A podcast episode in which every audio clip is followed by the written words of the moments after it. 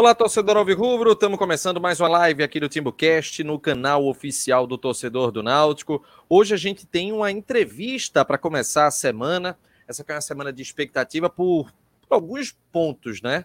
Primeiro que é a preparação para a Série C, segundo que é a janela de contratações que está perto de ser encerrada e a gente está na expectativa de nomes, e também tem a preparação para o jogo contra o Cruzeiro. Na próxima semana, às sete da noite, não sei se acho que vai ser no Independência, né? Se não for, a gente vai, vai corrigir aqui ao longo do, do programa. E hoje a gente está trazendo aqui Rodolfo Moreira, diretor de futebol do Náutico, para a gente poder é, debater um pouco né, sobre como que está sendo esse planejamento para o principal objetivo do Náutico, que é, claro, voltar para a Série B do Campeonato Brasileiro. E claro, para isso, a partir de agora, a gente conta também com a sua companhia, torcedor do Náutico, aqui no TimbuCast, o canal oficial do torcedor do Náutico. Você pode seguir a gente aqui na Twitch, nós estamos é, ao vivo na Twitch também. Você pode seguir o nosso canal, dar o sub e se você for assinante do Amazon Prime, lembre-se, todo mês tem de renovar a assinatura do Amazon Prime para quem deu sub lá na conta do Timbucast, que é gratuito. E se você ainda não fez e está curioso para saber, vai no primegame.com faz o teu login com a tua conta Amazon, linka com, com, teu, com tua conta da Twitch é, nesse site em gerenciar as contas. Depois você entra na Twitch, tudo pelo notebook, tá? Que aí não buga.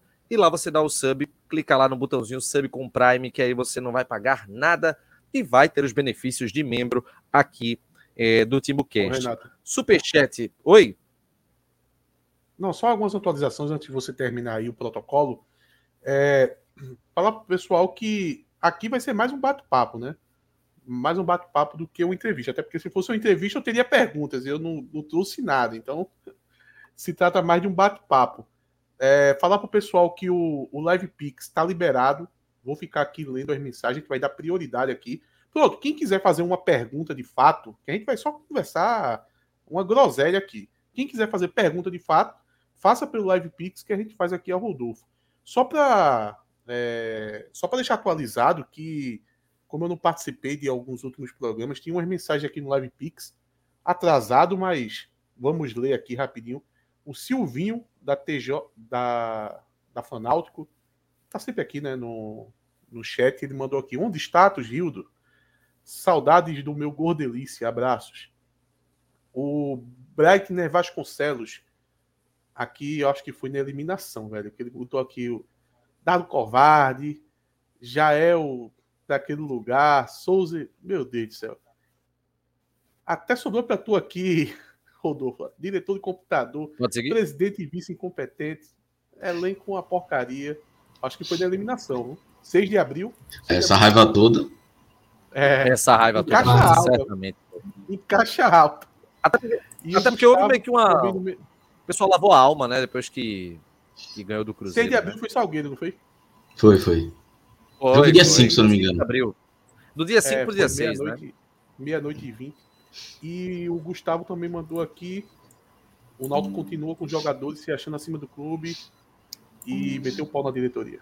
Só para atualizar. É, é, só... é, o passado.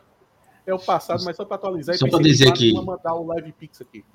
Renato falou do, da janela de transferência, mas não tem janela de transferência na Série C, né? Só para lembrar para a galera. Então, o Náutico aí pode contratar após dia 20 sem problemas. Mas ah, então aí, tá. Retiro, retiro o que disse então. É só para facilitar para o pessoal, eu fixei no chat o link do, do Live Pix, tá? Para facilitar o envio das mensagens aqui para o ser membro do TimbuCast tem duas alternativas, pode ser pelo Live Pix, tem um link aí na, na descrição, tá fixado no chat.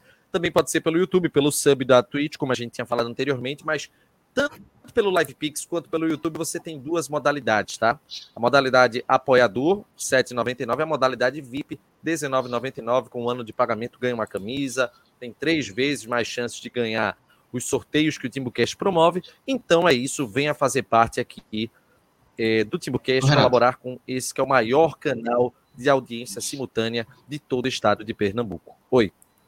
Atos, Atos disse que não tem pergunta. Eu posso começar a fazer a primeira pergunta para Rodolfo? Eu tenho uma pergunta Pode. aqui. Não, primeiro, eu, todo mundo queria saber... Seja bem-vindo mais uma vez é. para o Timbucast. Rodolfo, boa noite. Boa noite, pessoal. Pô, bom estar tá de volta. Estou né? com as portas abertas sempre aí. Vocês me conhecem, não tenho, não tenho horário para sair também. Vamos, é o que a gente falou aí, vamos trocar uma ideia. Até o momento que tiver produtivo, até o momento que estiver saindo coisa boa. Quiser colocar na janela, quiser colocar aí que a audiência traga, estou à disposição e é, vamos breve, né, para dar a oportunidade de todo mundo falar, todo mundo comunicar. E aí eu, eu, queria começar, Rodolfo, é, todo mundo quer saber de contratação, mas eu vou segurar um pouquinho, segurar a audiência sobre contratação, enfim. Mas já tem o quê? Seis meses que tu tá no Náutico já? Ou um pouco mais? É mais ou menos isso, né? É, a primeira semana foi a, a última semana da Série B, de no, da, que foi no, a primeira de novembro de 22, né? Então, mês, a partir do mês de novembro, é, o período inteiro se contabilizando, a gente já vai aí para o mês de maio. Então, nessa faixa. E aí é um, é um cenário diferente do que da, da outra entrevista que tu deu aqui para a gente. E eu queria saber, é, é se a, é, é, a, realidade do Náutico é, é, muito pior do que tu esperava, muito melhor, é, as dificuldades são muito maiores do, do que é, tu esperava. Como é que tá com esse balanço aí desses seis meses já que já, já pode falar aí, tu como diretor de futebol do Náutico? Cara, não é um, um cenário diferente do que a gente estimava. Né? A gente tinha noção da dificuldade que seria montar um elenco quase que do zero num momento em que o mercado já estava bem é, bem aquecido, né? A gente, como eu falei, entrou na última semana de Série B, então, a exceção de uns poucos times ali que estavam na briga para não cair, de outros que estavam para. Acho que já tinham subido os quatro, na verdade. Então a gente já tinha, assim, toda a Série B praticamente definida, os times que subiram da Série C, boa parte dos times que competiriam com a gente na Série C também posicionados e trabalhando no mercado há algum tempo. É, a nossa dificuldade foi entender o que, é que a gente tinha é, a nível de, de herança, né, do, do banco de dados, o que, é que a gente poderia utilizar para tomar alguns direcionamentos. Esses direcionamentos eles foram e até aqui eles seguem sendo gradativos, né? Não adiantava a gente chegar no Náutico querendo implantar todo tipo de mudança de uma hora para outra com a necessidade operacional grande, né? A gente não tinha tempo de preparar o terreno, a gente já entrou com as coisas caminhando, precisando remontar o time. Então, muita coisa que a gente tem no papel, muita coisa que a gente delimitou como importante ser feito, vai começar a ser feito agora na Série C, quando a gente tem um, um calendário bem mais espaçado de um jogo para outro. Você ganha muito mais tempo é, para ser estratégico, né, para ser menos operacional.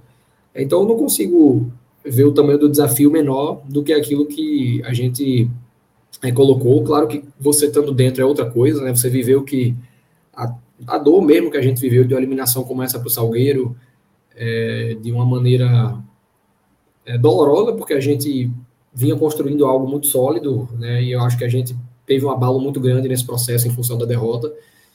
É, dolorosa porque eu acho que eu tenho convicção, na verdade, de que foi uma partida que nós perdemos para nós mesmos. A gente poderia jogar outros 10 jogos e a gente venceria esses 10 para classificar e dar o calendário que a gente recebeu.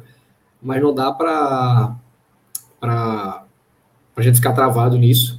Né? Agora, com um entendimento muito mais próximo do que é o Náutico, do que é que está é, continua sendo um empecilho para o Náutico, quais são as coisas que a gente precisa mexer internamente para ter mais resultado, né, para ter um output mais, mais digno, um output mais acelerado, é, fica mais acessível para a gente consiga implementar essas mudanças de uma maneira adequada que o clube consegue fazer, a nível de investimento, a nível de capacidade é, de, de pessoal. A gente tem investido muito no aumento dessa capacidade, na qualificação é, dessa capacidade, né, para potencializá-la.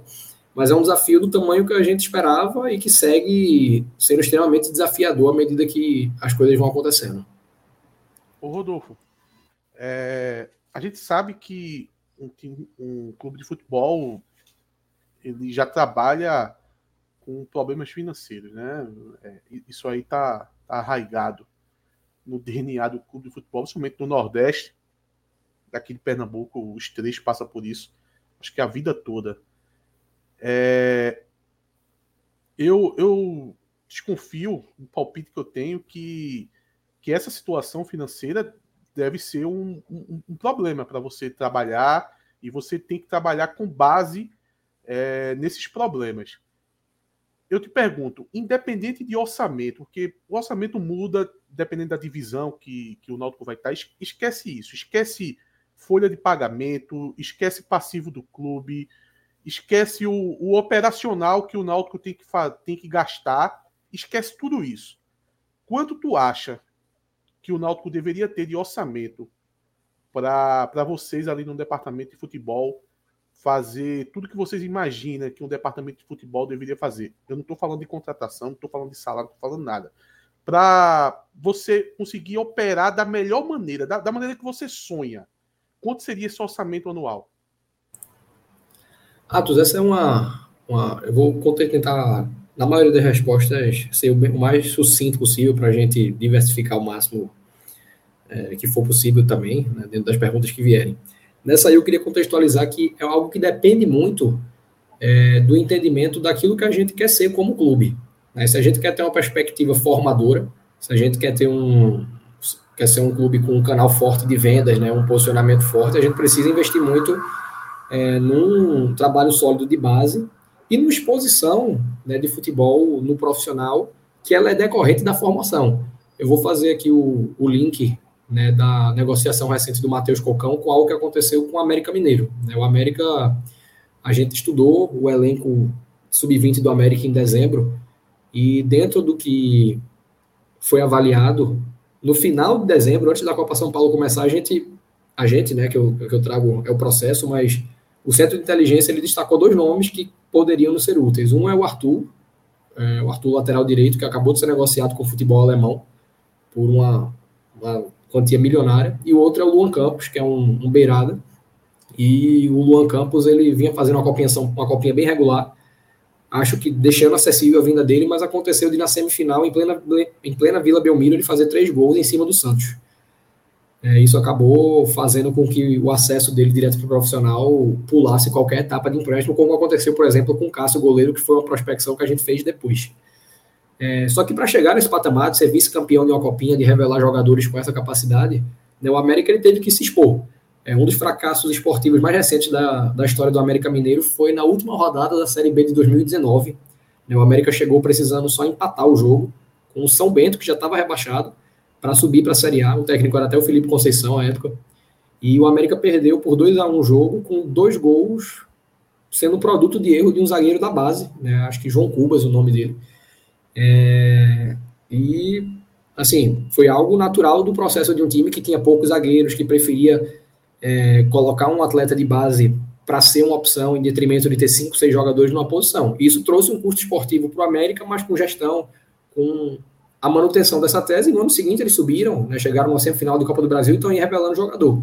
Então, se você quer ter esse tipo de processo no Náutico, se você quer ter esse tipo de resultado, é necessário que a gente invista muito mais na base e a gente precisa talvez direcionar muito mais recursos. A gente tem hoje fechado um projeto arquitetônico para a reforma do alojamento de base do clube, a reforma integral dele, com expansão do número de quartos, é, com ampliação do espaço para incluir área de lazer, para colocar uma academia no lado que a gente julga mais pertinente por questão de acessibilidade, para reformar a questão de acesso, porque hoje você não tem uma rampa, você só tem escada. Só que esse projeto ele ainda está no papel, a gente está é, junto com, o Joaquim, com o pessoal da comunicação, desenvolvendo um plano comercial para tocar esse projeto. A gente entende que ele é necessário, independente da atenção que o Náutico queira dar à base, mas para gerir um, um, alojamento desse, para dar condição de trabalho conceitual, digamos assim, você precisa investir. Tem o selo de clube formador também, né? Isso, isso. Aí você aí passa por uma série de adequações. Né? Eu tive recentemente em São Paulo é, e visitei Scar Brasil, que é um, um clube essencialmente formador. Visitei Palmeiras, que talvez seja uma referência hoje na questão documental dessas situações, e tudo isso tem um custo, tem um investimento. É, então, eu acho que é muito difícil você fechar um número é, de um valor que, ah, o que é que vai resolver a vida do Náutico estrutural e inte, intelectualmente, né, a nível de capital intelectual, para você ter braço é, que justifique o, o, o departamento estar tá funcionando, vamos dizer, no nível série A a gente tem que definir quais são os primeiros passos que a gente quer tomar. E não dá para a gente alocar tudo de uma vez na base, como não dá também para a gente alocar tudo de uma vez somente numa fisioterapia, num centro de inteligência. A gente fechou recentemente uma parceria, né? De novo, eu falo a gente já no, no vício de linguagem, de estar tá inserido no processo, mas o pessoal da comunicação, do marketing, fechou uma parceria com, com a Keston, né? E a gente teve um, um determinado orçamento para consumir em permuta em equipamentos, né? E esse, essa leva de equipamentos foi dividida entre base, né, e aí o rateio da base ela é feita para áreas variadas dentro da base, fisioterapia, academia, é, preparação física, e dentro do profissional para massagem, fisioterapia e preparação física. A gente não pode concentrar tudo num setor. Se você me pergunta, ah, Rodolfo, o que é que você vê como essencial para que estruturalmente hoje o centro de inteligência, por exemplo, tenha uma condição de trabalho de nível Série A? A gente já fez esse levantamento lá atrás, né, no começo do trabalho. É, a gente vai atualizando isso mediante novas situações que aparecem, mas coisas de 50, 60 mil reais resolvem o aparelhamento estrutural do SIM no nível que a gente quer. E a gente vem conseguindo fazer isso gradativamente. É, o SIM hoje ele tem uma TV de 65 polegadas, que parece uma coisa pequena, mas mudou muito em relação ao passado, porque quando a gente chegou, era uma TVzinha que basicamente não mudava nada você fazer uma análise é, junto do dado ou do Pedro, auxiliar dele, ou de quem quer que seja, no notebook, porque a tela era muito pequena. É, e uma, algumas outras situações em que a gente vem investindo. Mas além da capacitação estrutural, a gente precisa seguir investindo é, em gente. Então hoje o Sim ele já tem o dobro de tamanho que tinha quando a gente chegou. Na época eram dois analistas, hoje já são quatro efetivos, mais três estagiários que a gente trouxe, uma para cada categoria. Sub-20, sub-17 e sub-15. Por quê? Porque quando a gente chegou, vários meninos de base que a gente queria entender a melhor forma de utilizar, ou se a gente iria efetivamente utilizar, é, a gente não dispunha, né, não era acessível a, a, de qualquer forma um material em vídeo com recortes de jogo. Né? O que a gente tinha era o DVD do atleta feito pelo empresário, que é uma coisa customizada, é uma coisa comercial. Então, com essa segmentação de estagiários por categoria, a gente, efetiva, a gente quer efetivamente, quer depois efetivar né, esse pessoal como contratados do clube. É, a gente tende a ter essa transição muito melhor feita. Ah, porque esse menino que está no sub-20 pode ser utilizado no profissional? E a gente vai ter um material dele no sub-15, no sub-17, posteriormente no sub-20. Aí eu já estou falando de você deixar de ter um, um profissional em regime de estágio para ter um, um CLTista, né, para ter uma pessoa contratada. Isso aí vai onerando a folha do clube, né, isso aí vai exigindo uma capacidade maior do RH, vai exigindo uma capacidade de administração maior nossa, o que requer talvez que a gente é, forme mais líderes dentro do SIM para poder deixar o Breno, que hoje é o atual coordenador, mais desafogado também na operação e não só na gestão do departamento. É uma série de situações que vão criando volume no orçamento, vão criando volume, é, e tudo depende de que para qual caminho a gente quer seguir, para qual caminho a gente quer seguir. Eu entendo que hoje a gente está muito aquém, é, e não digo aquém no sentido do esforço que o clube faz, mas pela incapacidade financeira que há de dar a melhor condição de trabalho. E ainda assim é uma condição declarada, eu falo assim, declarada pelo staff do clube, muito, muito maior do que se tinha no ano passado numa Série B, por exemplo. O, o Rodolfo, é, inclusive, é, Nazi, rapidinho, Atos, é, Nazi só perguntou aqui se os jogadores estão voltando para o CT, seguindo todo aquele protocolo do começo da temporada. Isso segue normalmente, Rodolfo? Se, é, seguiria até o jogo contra o Salgueiro, é, a gente vinha mantendo esse protocolo em função da pouca disponibilidade de treino que a gente tinha entre jogos. Então, como a gente jogava, vinha jogando domingo, quarta, domingo, fazia todo sentido você voltar em determinadas condições para o CT. Quando é que a gente fazia isso? É, e quando é que a gente vai voltar a fazer, né, no, no cenário de calendário robusto novamente? Quando a gente for jogar fora de casa, na região metropolitana do Recife ou em cidades circunvizinhas, né? Um, Caruaru da vida, ou a própria cidade de Bonito, onde a gente jogou contra o Maguari. Porque quando a gente joga fora de casa, né, na Ilha do Retiro, no Arruda, na Arena Pernambuco, é, no Cabo de Santo Agostinho, em Caruaru, a gente não tem a estrutura de vestiário que a gente tem nos aflitos. Hoje, nos aflitos, a gente fez a aquisição de um recheio elétrico que permite que a gente é, traga mais oferta de alimento, além da pizza pós-jogo.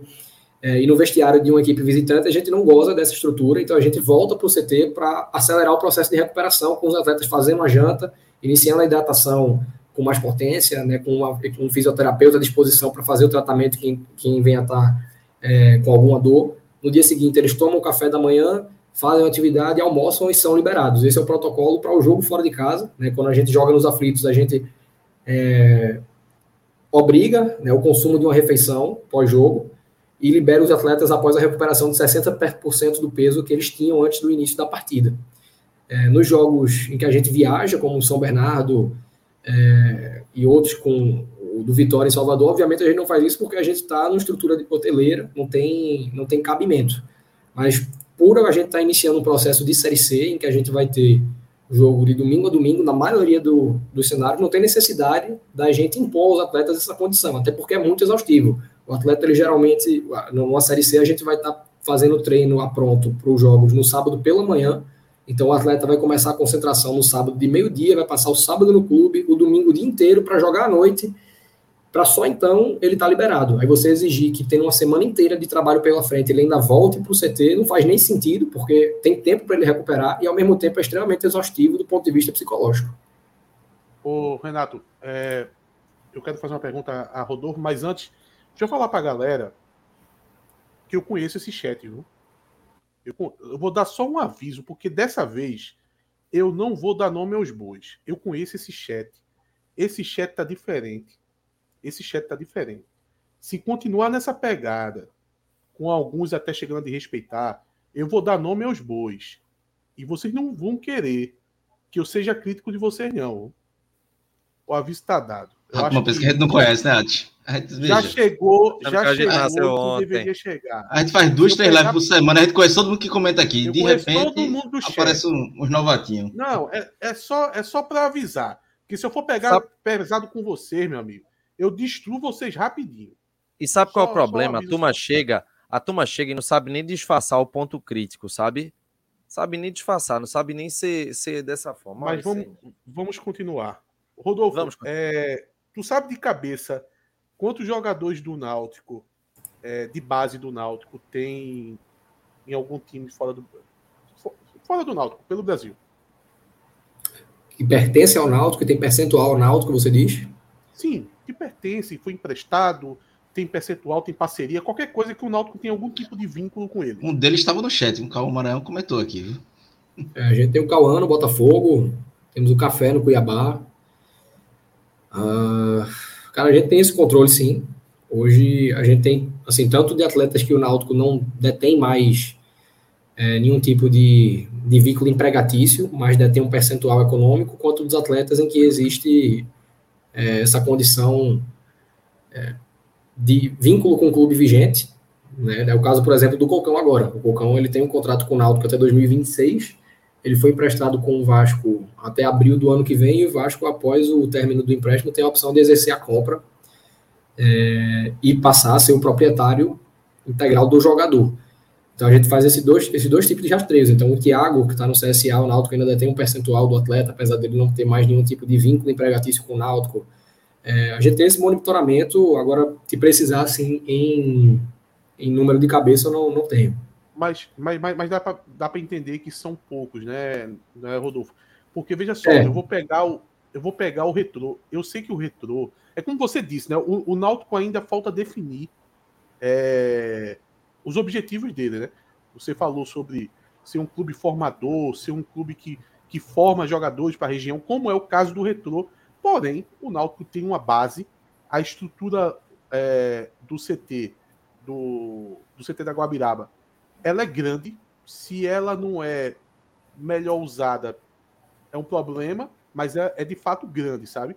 É, e apesar de, que, a, apesar de que o Náutico ele, ele tem hoje, assim, digamos assim, no, no, não está no papel é, definido que, ah, não, somos um clube que vai fazer isso, isso e aquilo, como você acabou de dizer. Mas, de qualquer forma, revelar jogador tem que revelar, porque tá lá o CT. O Retrô, ele tem quase 100 jogadores pelo Brasil afora. Quase 100. Rapaz, e o Náutico dá para contar nos dedos. Eu acho que por aí já dá para ver um erro, porque mesmo que a, a, a gente tenha que produzir primeiro para a gente, mas, porra, não teria como é, toda, todo ano não sair pelo menos uns 5, 6 jogadores aí para fora, para a gente começar a colocar esses jogadores para poder dar uma experiência é, em outros lugares, né? Cara, é, na verdade, até antes da, da minha chegada, né, o Léo, que é diretor comigo, ele passou um ano como diretor de base e o Léo fez muita coisa bacana, né, e segue fazendo, né, ele está em um contato muito mais próximo que eu do, do dia a dia da base.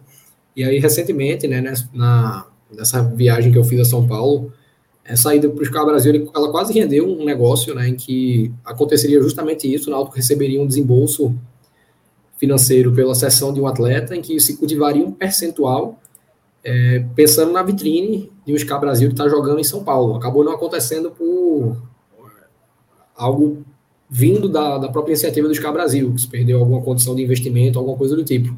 Mas a gente vem desenvolvendo esse modelo de gestão, né, algo que a gente vem começando a praticar e que tende a potencializar esse número. A gente está falando aqui de 8, 10 jogadores. A perspectiva é que daqui a dois anos a gente tem mais que dobrado esse número, com toda certeza, até pelo tipo de integração que a gente vem fazendo é, entre a base e o profissional. A gente teve o Cocão agora, num negócio já executado. Eu tenho muita perspectiva quanto a Caio e Júlio. Existem outros jogadores que a gente integrou de certa forma ao processo, ou que treinaram junto com o time principal, que fizeram pré-temporada e que a gente vê uma perspectiva de curto prazo, né, curto prazo que eu digo já pensando na próxima temporada, talvez, para se integrarem a isso. E com certeza as camadas mais jovens, né, atletas que estão chegando no clube agora, vão fazer parte disso com muito mais ímpeto. Geracionalmente falando, a gente perdeu alguns atletas que, infelizmente, é, faziam parte de outro tipo de processo. E acabou que isso gerou, vamos dizer, um, um dano comercial. É uma geração que se perde, uma safra que se perde, ela dificilmente vai ter qualquer valor comercial ao clube, porque quando você atinge uma certa idade, fica mais difícil você ter é, um, um, um, potencial de venda e revenda, sobretudo, né? Quando a gente coloca essa condição de segurar um, um, potencial, um percentual, é justamente pensando na revenda mais à frente. E com maior a idade do atleta, mais difícil fica você ter esse, é, essa condição. Eu acho que um caso assim, Rodolfo, mais ou menos com esse perfil que você traçou, eu acho que é o Wanderson, que acabou jogando Pernambucano pelo Ibis, né? Porque era um cara que ele, ele já tinha até experiência de profissional pelo ABC, quando ele foi contratado para a base do Náutico. E ele era um jogador que, sei lá, eu poderia citar aqui um, um monte de defeitos que, que ele tem, mas com a bola no pé ele parecia ter muita qualidade. E aí é um jogador que ele não recebeu as oportunidades que deveria ter recebido. Aí ele sai no, numa transferência para fora, reaparece no Ibis. E naquele jogo, pelo menos naquele jogo do Santa Cruz, que foi o jogo que eu assisti do Ibis, chama muita atenção e fica aquele sentimento de, porra, ele poderia estar tá aqui, poderia ter sido desenvolvido de uma outra maneira. E o principal aspecto de você ter uma base é isso, né? No, no cômputo geral de, de uma safra de base, você vai negociar um, dois atletas, e o restante tem que ser fator de economia. É aquele cara que integra o teu grupo para te dar uma contribuição técnica que é igual e é muitas vezes até superior do que a maioria das opções de mercado que existem dentro da tua realidade. Só que essas opções elas são é, mais visíveis, né? elas são mais valorizadas. Às vezes é um cara que jogou num clube grande é, no passado, um cara que já performou muito bem, mas que está em decadência, está em declínio técnico, está na curva descendente, como chamam. E esse cara acaba vindo com um custo de três a quatro vezes mais do que esse atleta de base. Né? Eu acho que no tem, tem um estudo do Palmeiras, né, do João Paulo Sampaio, que chega a computar um gasto de oito vezes mais em relação ao mercado que você consegue puxar da base. E, obviamente, o contrário é verdade também. Tem demandas que a base não consegue suprir. E quando você não encontra essa possibilidade de preenchimento na base, você é obrigado a recorrer ao mercado e trazer algo que não está sendo atendido no teu elenco. É... O, o, Rodolfo, aí, só uma pergunta que falaram no chat. Se Tássio é um desses jogadores que o Náutico ainda tem percentual? De cabeça não recordo. Né? A saída do Tássio ela acabou sendo voluntária. Ele tinha um, um contrato vigente, ele começou a pré-temporada conosco, é, mas ele já tinha um salário consideravelmente alto para o padrão atual do Náutico. Né? Não estou dizendo que o salário dele era exorbitante, mas é um salário alto para o padrão de um time de Série C.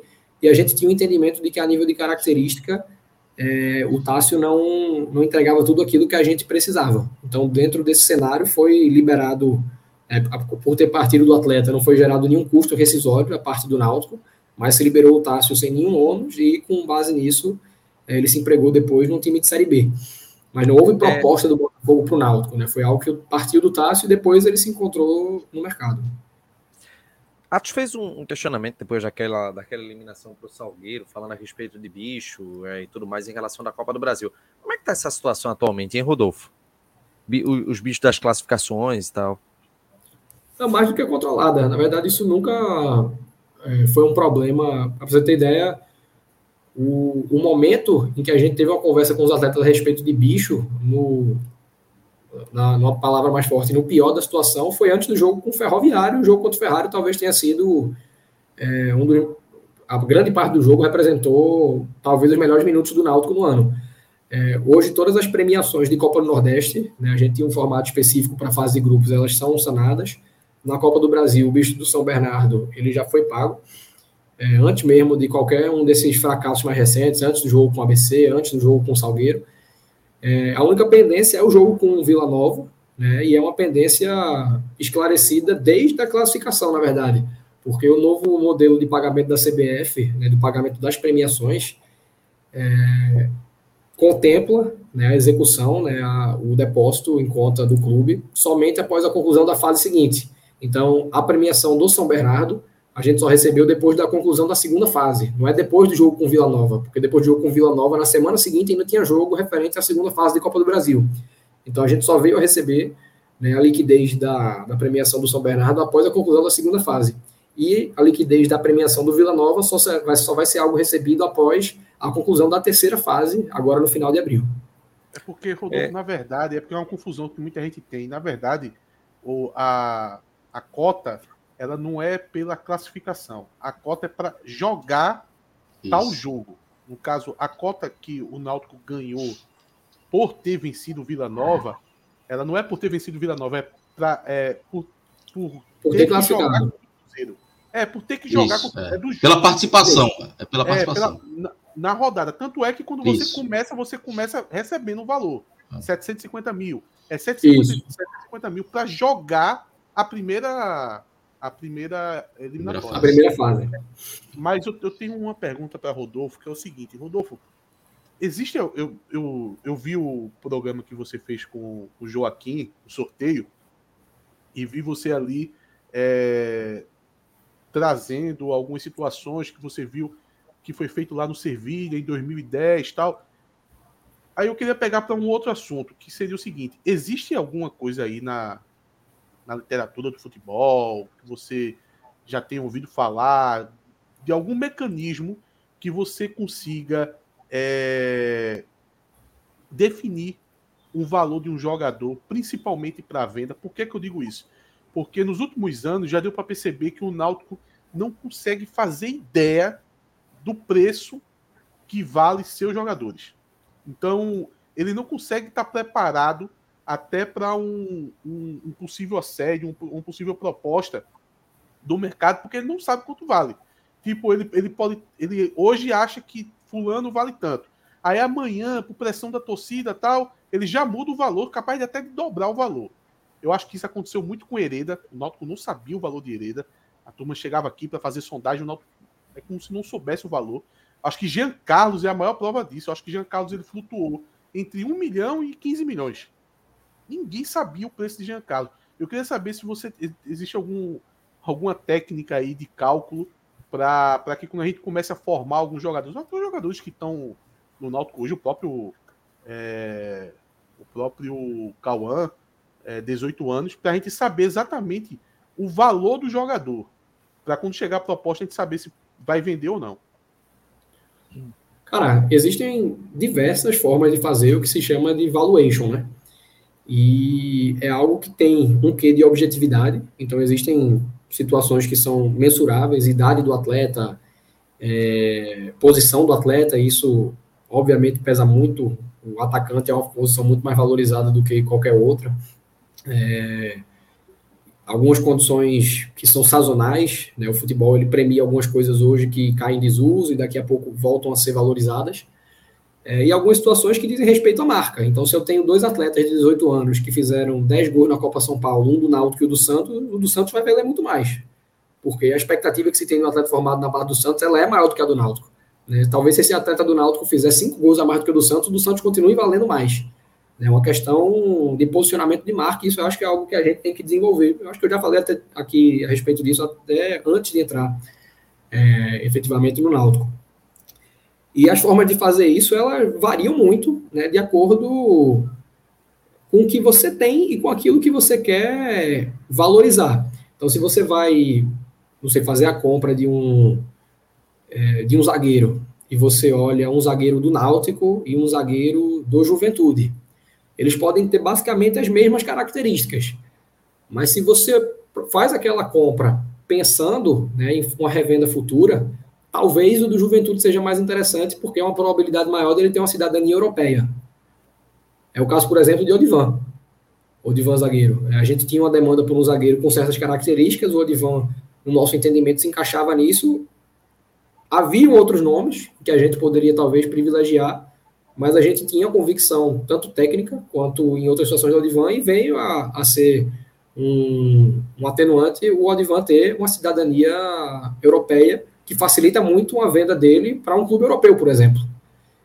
Então há um valor comercial embutido, isso com certeza impacta no preço dele. Isso faz o Odivan valer mais do que um outro zagueiro com a mesma altura, a mesma minutagem, a mesma idade, somente pelo fato dele ter uma aderência maior burocrática ao, ao continente europeu. Existem diversas formas de fazer isso. A gente tá, a gente tem buscado fazer uma forma de valuation de atletas não só na questão do preço de compra dele, mas também de salário, né? trazer um entendimento do quanto o atleta vale para entender se a gente está pagando muito, se a gente está pagando pouco, ou seja, se a gente está tendo um custo-benefício alto na negociação, se a gente está com margem de investir mais, se a gente está investindo assim a gente precisa diminuir. Então a gente tem tentado aplicar isso de diversas formas, mas há é, maneiras variadas de se fazer. E na verdade isso é uma problemática, acho que não é só do, do futebol. Né? Quando você parte para meios tradicionais, é, você não consegue entender como é que o Nubank, que é um banco que não existe fisicamente, que é um banco que não dá lucro, é, não, não, sei se vale mais, mas chegou a valer mais do que qualquer um dos grandes bancos brasileiros, quando abriu capital em bolsa. Né? Valia mais que Itaú, valia mais que Bradesco, valia mais que, enfim, qualquer um dos grandes bancos que operam no Brasil, o, o Nubank chegou a ter uma, uma, avaliação de mercado maior, porque é uma parada, é um, um, um, tem um quê de subjetividade muito grande e um quê de expectativa. E essa expectativa ela é baseada em aspectos, muitas vezes, é, assim, sub, subjetiva é, é, é, é pleonasmo, que eu já falei, mas em aspectos é, que vão divergir de você, entre você e eu. Talvez você pense, ah, não vale mais a pena investir na base do Santos porque eles já estão replicando o que o Santos faz por aí. Você acha que o, o investimento na base do Santos está sem valor, mas eu posso ser um pouco mais tradicionalista e avaliar que o investimento na base do Santos segue sendo uma ótima oportunidade de querer pagar mais por esse cara. Então, é basicamente isso.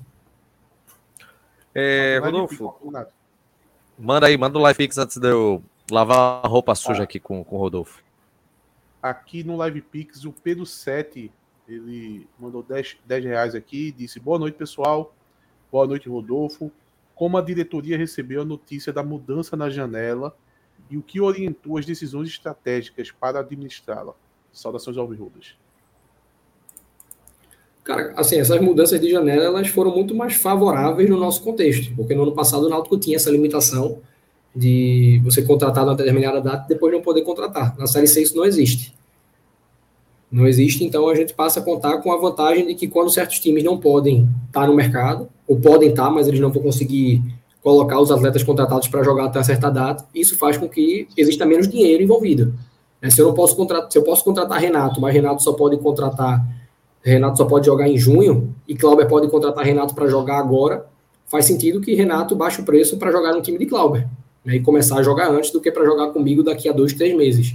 Então, essas mudanças, elas trouxeram uma vantagem para a gente, é, no sentido de, de esperativa, né? É um termo que acabou ganhando a, a, a, linguagem popular, vamos dizer assim, na, na torcida, mas que é uma verdade. E nessa condição de esperar o mercado desaquecer, de, de esperar o mercado esfriar, a gente conseguiu trazer nomes em que a gente vê um diferencial técnico. É o caso de um Diego Ferreira, é um caso de um Paulo Miranda, jogadores que só chegaram no mês de janeiro porque a gente preferiu, é, com preferiu esperar com o entendimento de que seriam opções menos valorizadas do que em meados de dezembro e meados de novembro.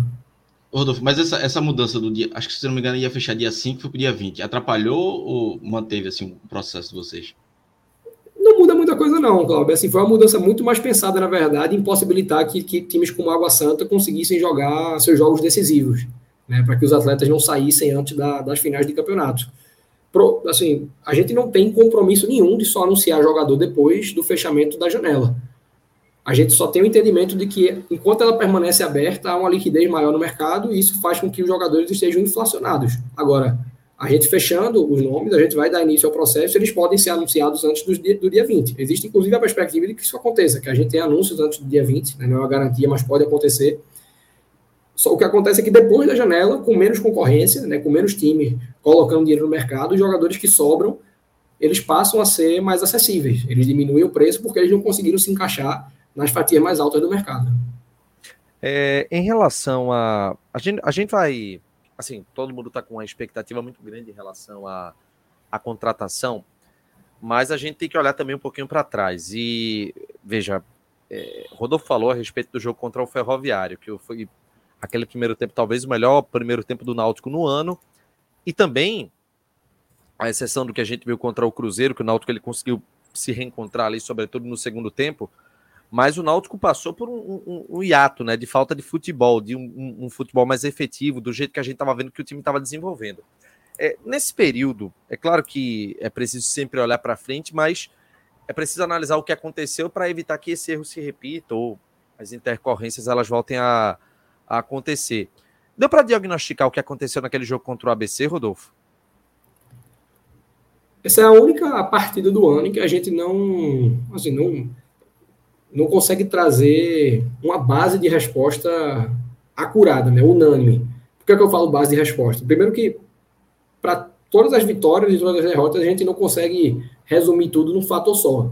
Eu acho que é o, é o natural do torcedor, é querer comoditizar isso numa resposta. Ah, perdeu por conta disso e ganhou por conta disso. Quando na verdade são uma série de fatores que culminam tanto na derrota quanto na vitória. É, mas esse jogo do ABC, ele teve um fator que foi sem dúvidas preponderante, que foi é, o evento com o Vitor Ferraz há minutos, eu digo minutos, é, não, é, não é meia hora, não é 40 minutos, não são 50 minutos, é 3, 5 minutos do início do jogo no máximo, né, depois de concluído o aquecimento, já para fechar a roda. O Vitor teve um evento bastante chocante, bastante traumático na frente de todos os presentes, e eu acho que isso tirou o foco do jogo. Acabou, eu não estou justificando, é uma constatação.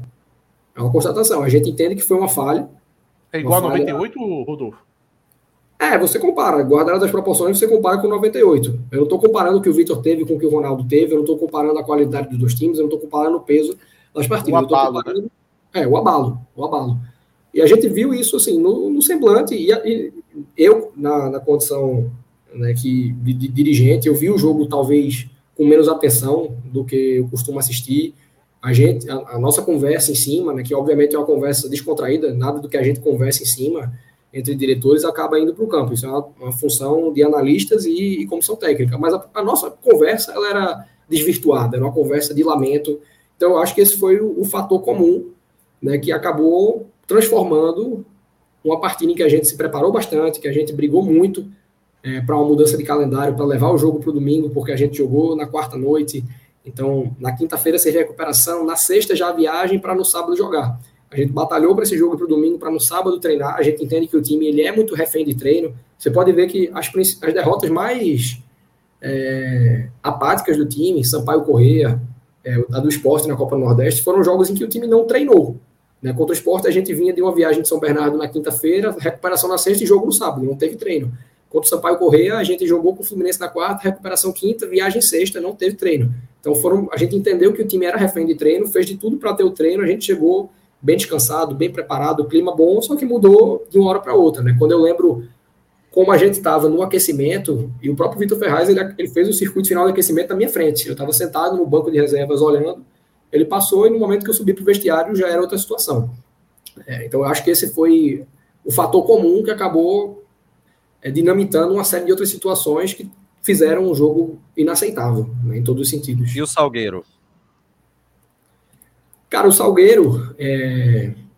esse é um, um jogo que eu particularmente ainda não digeri, sabe? Mas não só pelo jogo, e sim... Antes, antes de você complementar, eu, eu, até disse algumas vezes na, em algumas lives aqui, é, eu diria que é, dos últimos anos, eu já vi o torcedor é, é, triste, decepcionado, aquela frustração, mas a onda de ódio é, realmente era um ódio, era indignação que, que tomou conta do torcedor, ela foi muito grande, porque é, é, acho que foi um jogo tão tão claro de situação de vitória, o jogo que a vitória ela estava completamente na mão e o Náutico ele simplesmente abdicou da, da, da intensidade para garantir esse resultado, que acho que isso provocou esse ódio total. E aí não dá para digerir ainda. E o diagnóstico em relação ao que pode ter acontecido?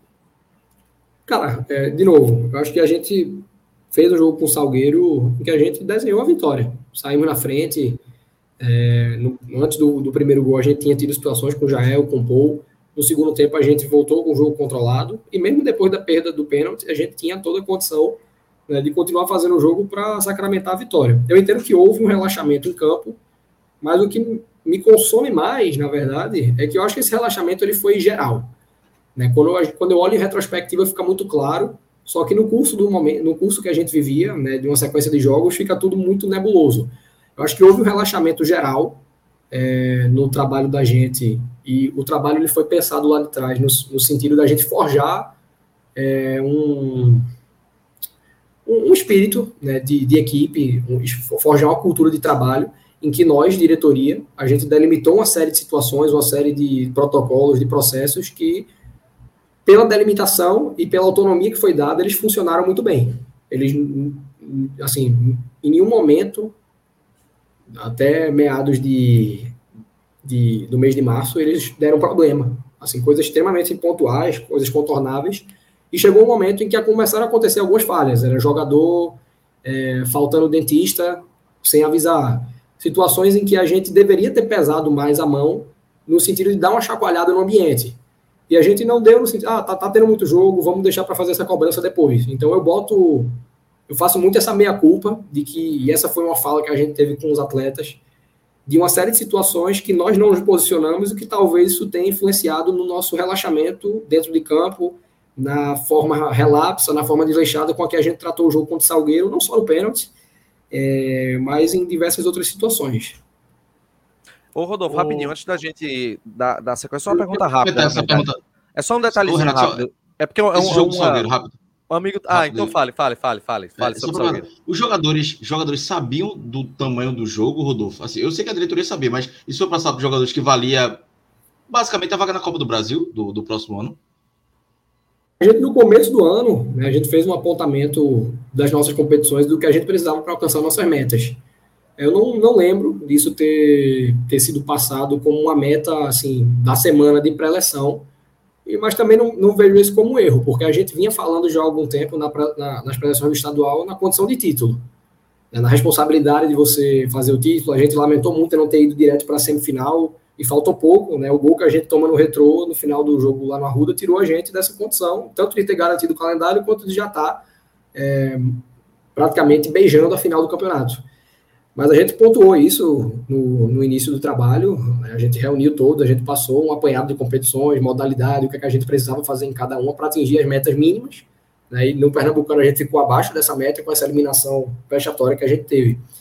É, mas na semana não, é, de novo, o nosso teor ele era todo de título, né? A pré-eleção, tanto na Copa do Nordeste, é, no, no, jogo com o ABC, no jogo com o Ferroviário, ela foi nessa temática. No Ferroviário, eu acho que deu muito certo, sabe? A gente sai da pré-eleção direto para o ônibus e você via muito essa fome no caminho do jogo para o Ferroviário. Com o ABC, não dá para a gente mensurar por conta do que ocorreu no vestiário. Mas eu acho que a gente chegou muito pronto para aquele jogo e a história teria sido diferente. Não vou dizer que a gente teria classificado, mas acho que a gente teria competido muito sem aquele evento. Não é responsabilidade de, de ninguém, foi um imponderável e a gente não soube lidar com ele. É uma falha nossa também. E a gente tem que estar mais pronto para isso mais à frente. É, antes de Atos falar, porque eu sei que Atos vai querer virar assunto, é só uma pergunta rápida aqui do Paulo Gabriel, que é membro do canal se já chegou algum detalhamento dessa estreia do Náutico lá em Manaus, se vai ser no dia 2, dia 3, dia 4 de maio. Chegou alguma coisa já planejamento de vocês, Rodolfo? Até a tarde de hoje, não. A gente está de olho nisso, pensando na logística né, para esse jogo. Manaus é. A gente tem a opção, uma opção de voo que é muito mais longa e mais econômica, e a gente tem uma opção mais rápida é, e ao mesmo tempo mais cara no balanço que a gente fez para outros jogos, né, como jogos em Santa Catarina, o próprio jogo com o Paysandu em Belém, a gente pesa isso, ah, é, um, é uma diferença tão grande que justifica a gente pagar mais caro, e no caso do Manaus é. Então a gente está na espera dessa confirmação com alguma insistência para poder fechar essa logística. Fala aí, Atos. João, eu queria comentar com o Rodolfo que esse jogo do Salgueiro, eu estou tentando lembrar o termo em inglês, eu não estou lembrando nem o termo em inglês e nem o, a tradução mas é, é como se fosse jogo da frustração. Eu acho que é mais ou menos por aí que lá nos Estados Unidos é, fala-se muito que é logo após de uma, de uma decisão você jogar um jogo que tem sua importância, mas não tanto quanto a, a, a decisão anterior.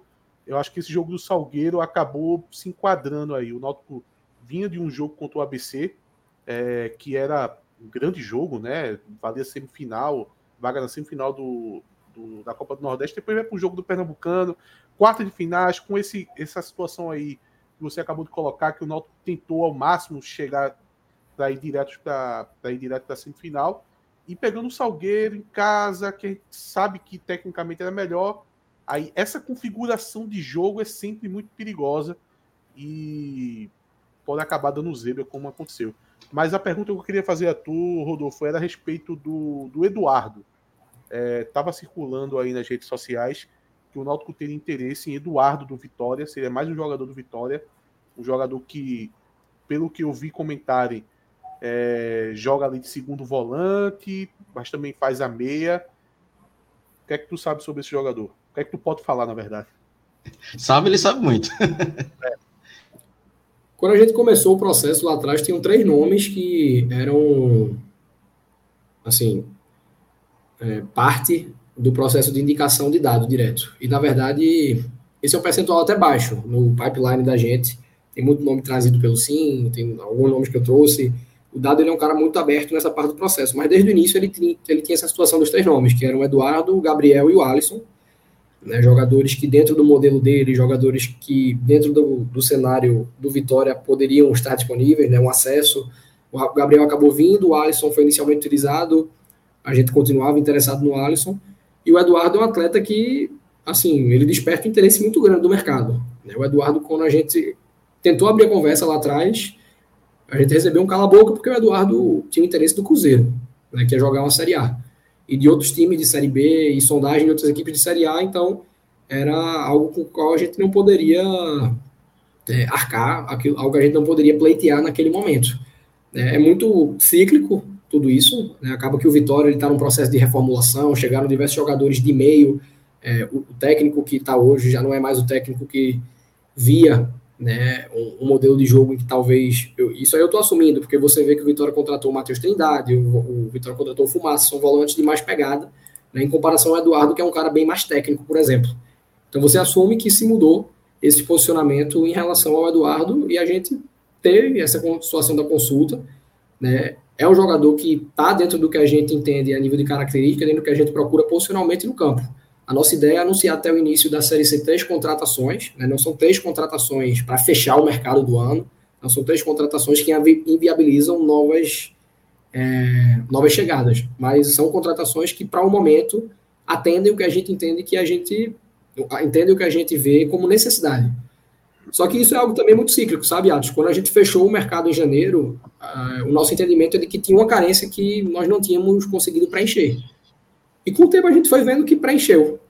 Né? Quem estava no elenco deu conta de executar uma certa função que inicialmente a gente olhou, eita, tá faltando.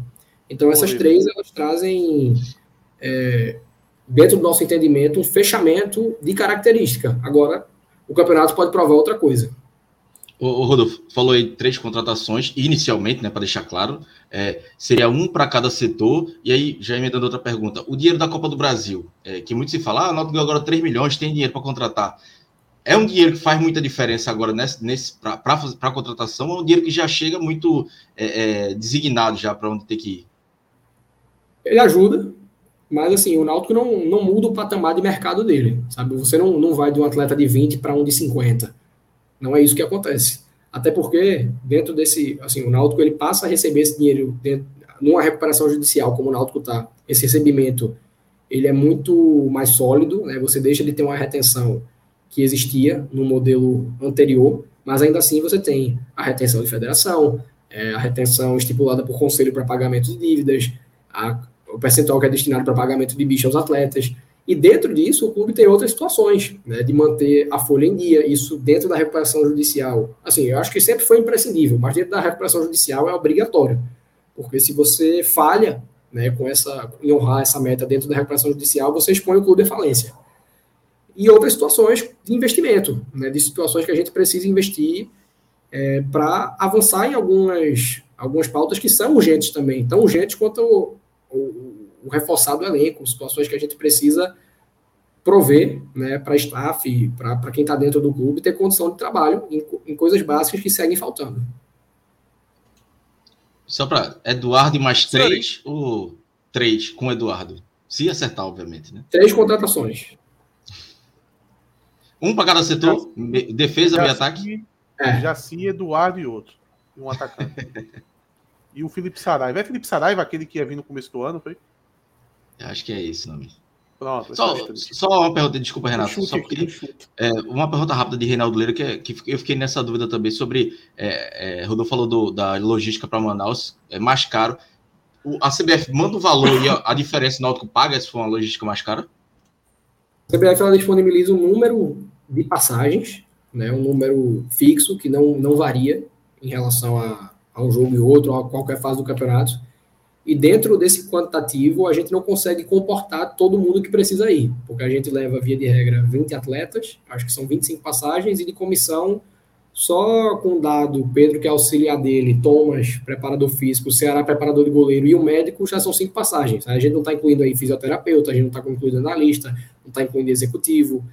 Então, a gente precisa de uma cota maior, e isso aí é um desembolso do clube. E fora isso, né, quando a gente pleiteia algo que está diferente, do que é a passagem protocolar da CBF, há necessidade de desembolso. Então, por isso, a nossa agonia. É, temos aqui umas perguntas no, no chat. É o seguinte: cadê, rapaz? É... Aqui. O Gerailton, boa noite, nosso querido Gera. Wagner não foi para o Santa porque está se recuperando ou porque a torcida do Santa não aprovou? O que, que, que aconteceu nessa negociação de, de Wagner? Da nossa, do que chegou a gente, nunca existiu realmente uma negociação. O Santa fez uma consulta pelo atleta, né? o Felipe Conceição trabalhou com ele, não, não, consigo dizer se foi realmente algo que partiu do Felipe, mas chegou uma consulta pelo atleta, a gente expôs né, a situação do Vagninho, a condição dele de trabalho, a condição financeira dele, e o Santa jamais evoluiu, pelo menos até então, né, no momento que eu falo aqui, jamais evoluiu na, na negociação. Existem outras sondagens pelo Vagninho. O Vagninho está voltando para campo agora, tem feito bons treinos e a gente está é, discutindo, né, dentro do que chegou de concreto, dentro do que existe de sondagem, o que é que pode vir a ser o futuro do atleta, que não necessariamente é uma saída. Não necessariamente é uma saída. Cabe no Náutico. É, o... Do jeito que o Náutico está faltando volante, o Vagninho ali para fazer o box to box, eu ficava. O Barba Negra, é, a estratégia de esperativa parece bem acertada, mas se não der certo, está preparado para entrar agressivamente no mercado? A gente é agressivo dentro do que a gente tem convicção. Existem vários jogadores que estão no elenco hoje é, em que a gente competiu bastante para fechar. Não necessariamente com dinheiro, mas com venda de projetos, né, com uma venda daquilo que a gente consegue oferecer a nível de vitrine. Eu acho que está provado que a gente conseguiu fazer isso. Né? Tem jogador que é, tendo a oportunidade de atuar contra Cruzeiro, que jogou, já é o segundo jogo de Sport TV, né? a gente teve contra o Vila Nova também. Então a gente conseguiu vender e realizar bem isso.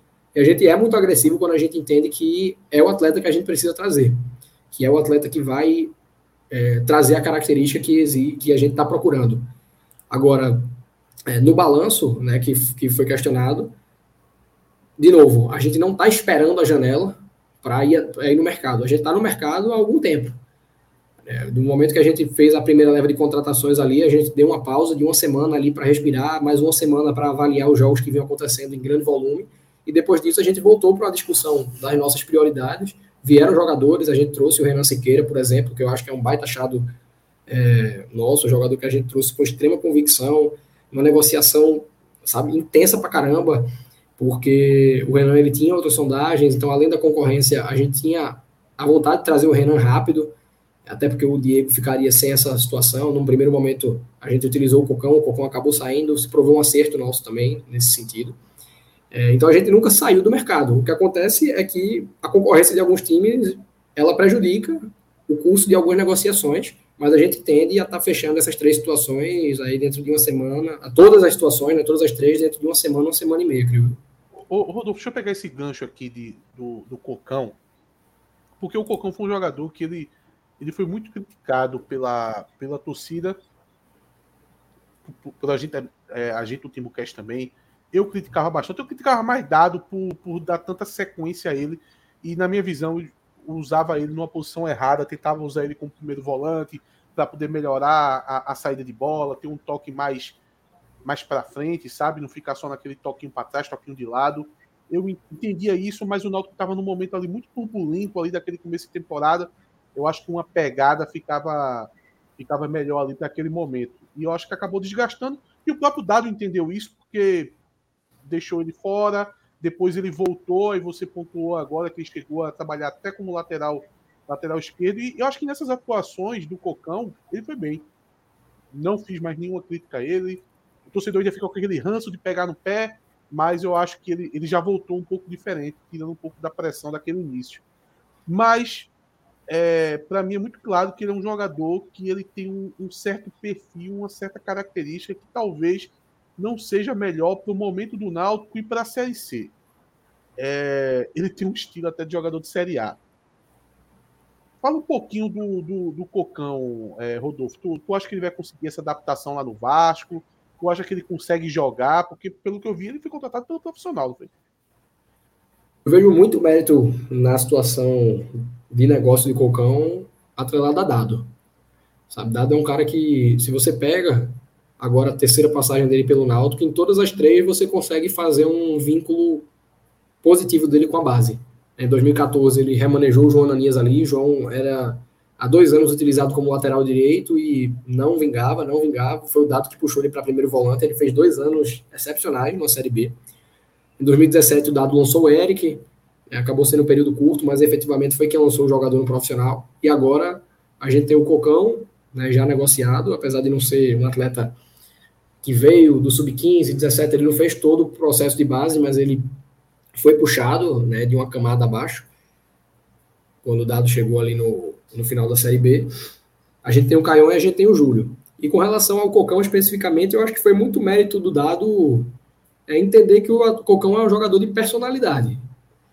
No jogo contra o Porto, por exemplo, a gente não estava conseguindo romper linhas e o Cocão era o único atleta no banco na condição de entrar ali no meio de campo e buscar essa, essa situação. Aconteceu do Cocão entrar, ele ousou, é, ele não mudou a característica dele e o Náutico não conseguiu fazer o gol. Acho que o Cocão acabou pecando ali na execução, mas ele manteve a característica dele.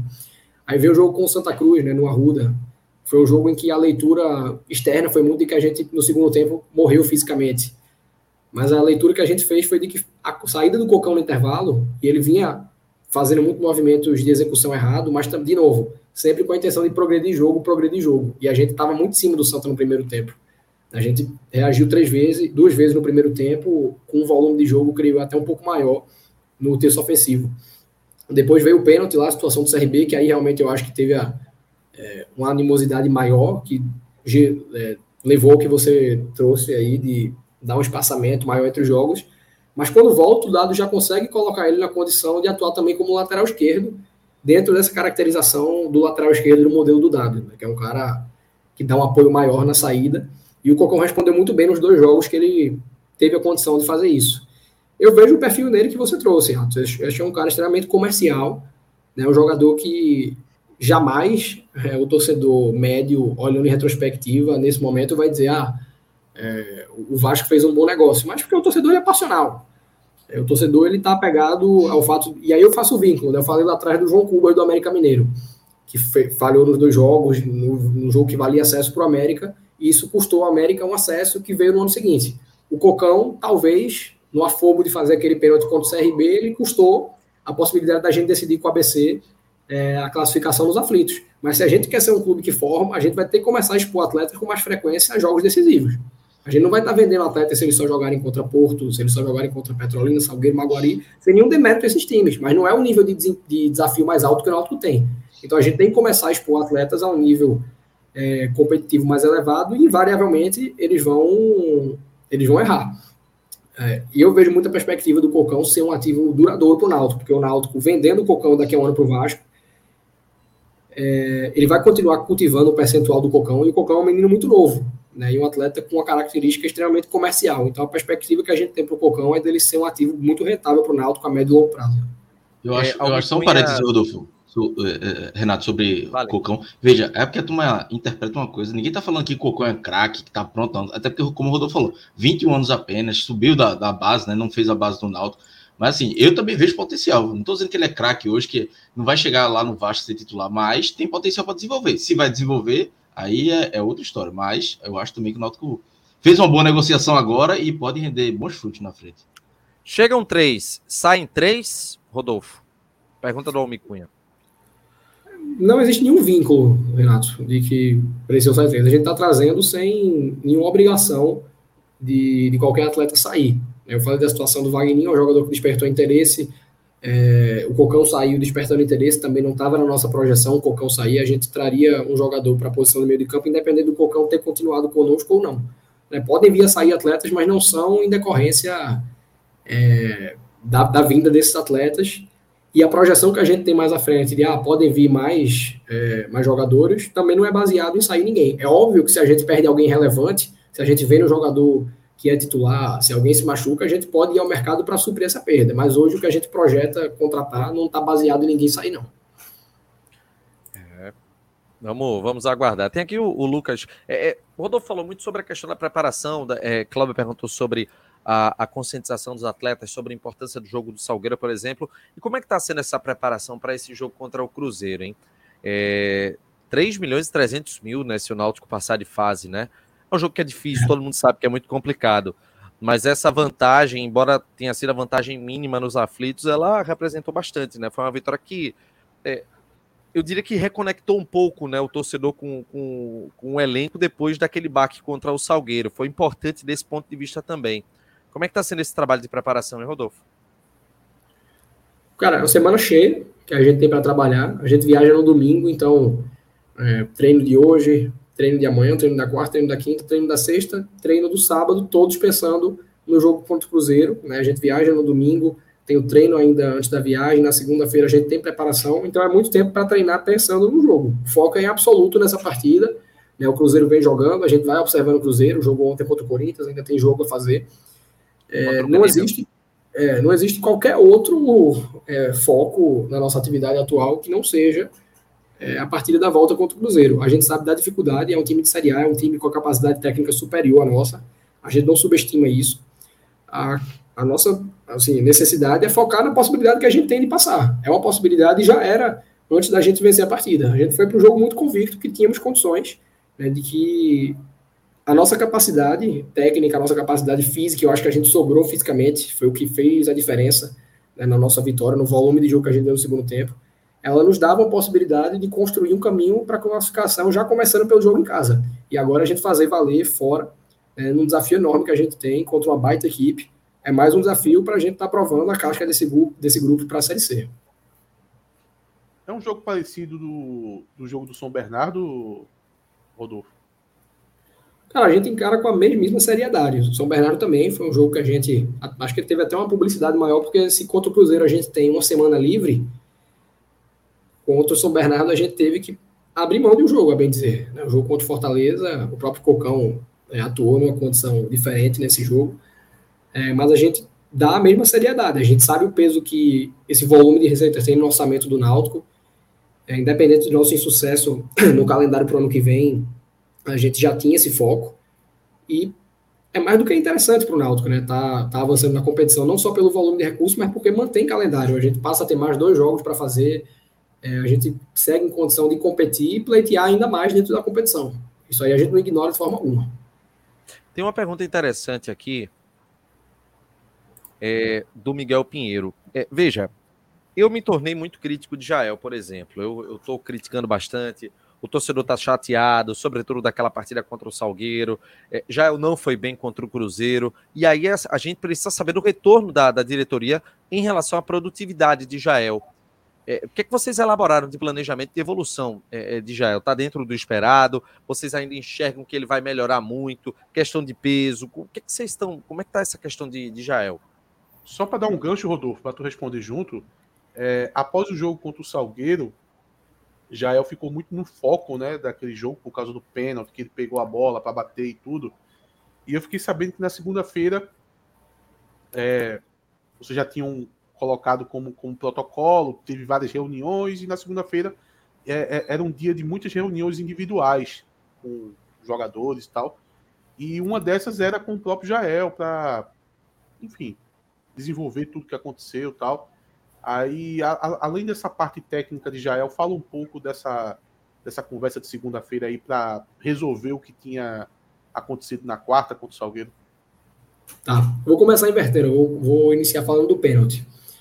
É, essa questão da, vamos dizer, do desrespeito à ordem de penalidade, ela é algo extremamente comum no futebol. Eu já tinha vivido isso no América Natal, algo que você vê a nível europeu em grandes clubes. E no próprio Náutico, se você volta poucos anos no tempo, você vai ver dois eventos muito próximos e até com um, um apelo diferente, que mostra que, na verdade, a gente é muito mais produto do resultado do pênalti. O batedor do Náutico para o jogo contra o Paysandu, né, o jogo do acesso de 2019, não era Jean Carlos, era Matheus Carvalho, que estava em campo. Mas o Jean pegou a bola, botou embaixo do braço, é minha, eu que vou bater, bateu e fez o gol. Como ele fez, você elogia a personalidade, você elogia é, o cara ter se colocado à disposição para bater. Poucos meses depois, o Náutico jogou contra o River na Copa do Nordeste, né, o primeiro jogo de, da Copa Nordeste 2020. Salatiel era o batedor designado, né, não estava dentro, não sei se é porque o aproveitamento dele era bom, mas ele era o batedor designado. Mas você tinha em campo Matheus Carvalho, Jean Carlos, Chiesa, que estava voltando. E o que aconteceu foi que se respeitou a ordem de cobrança, o Salatiel perdeu o pênalti, a leitura de todos, inclusive a minha, foi de que, ah, não, tinha que ter deixado para outro cobrador, apesar dele ser o designado. Então a leitura é sempre muito produto do resultado. Da forma que o dado orienta, né, assim, a, a gestão dessa, dessa cobrança frente ao Jael, frente ao Souza, né, no, no, por estar em campo e não ter batido o pênalti, ela é do treinador. Mas o entendimento ele é geral. Da forma que o dado é, posiciona, é muito claro que o primeiro cobrador ele tem que bater o primeiro, o segundo, o terceiro, o quarto, o quinto ou sexto pênalti. Independente de quanto esteja o jogo. Né, se está 5x0, se está 6x0.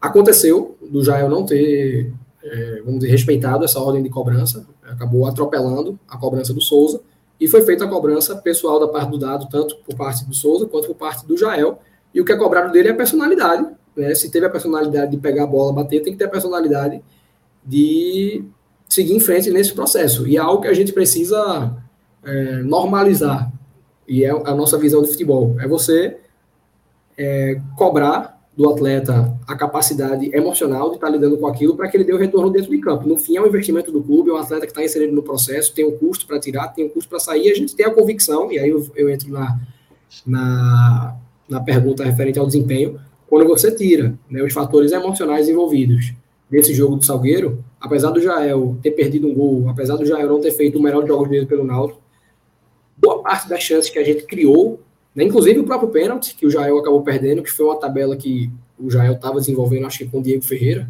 ela foi produto da capacidade do Jael de segurar dois zagueiros ao mesmo tempo lá atrás. Né? No jogo contra o Ferroviário, além dos dois gols, que eu nem entro no mérito, o Jael conseguiu fazer isso também é, em boa parte do volume de jogo que a gente deu no primeiro tempo. Ele segurava a dupla de zaga e isso abria muito espaço pelos lados. E a gente é, fez a contratação do Jael com base nessa convicção, de que é um atleta que permite a abertura de muitos espaços a gente tem pontas agudas, pontas que vêm desenvolvendo essa capacidade de finalizar. É o caso do Caion, é o caso do Polvideiro. É, e a gente tem a convicção de que o Jael, na caracterização que a gente faz, dentro do nível técnico da Série C, ele está muito acima. Ele está muito acima. É óbvio que o que aconteceu é um abalo, requer uma gestão de vestiário, requer uma gestão individual, mas é um jogador que tem a personalidade suficiente para dar sequência a esse trabalho.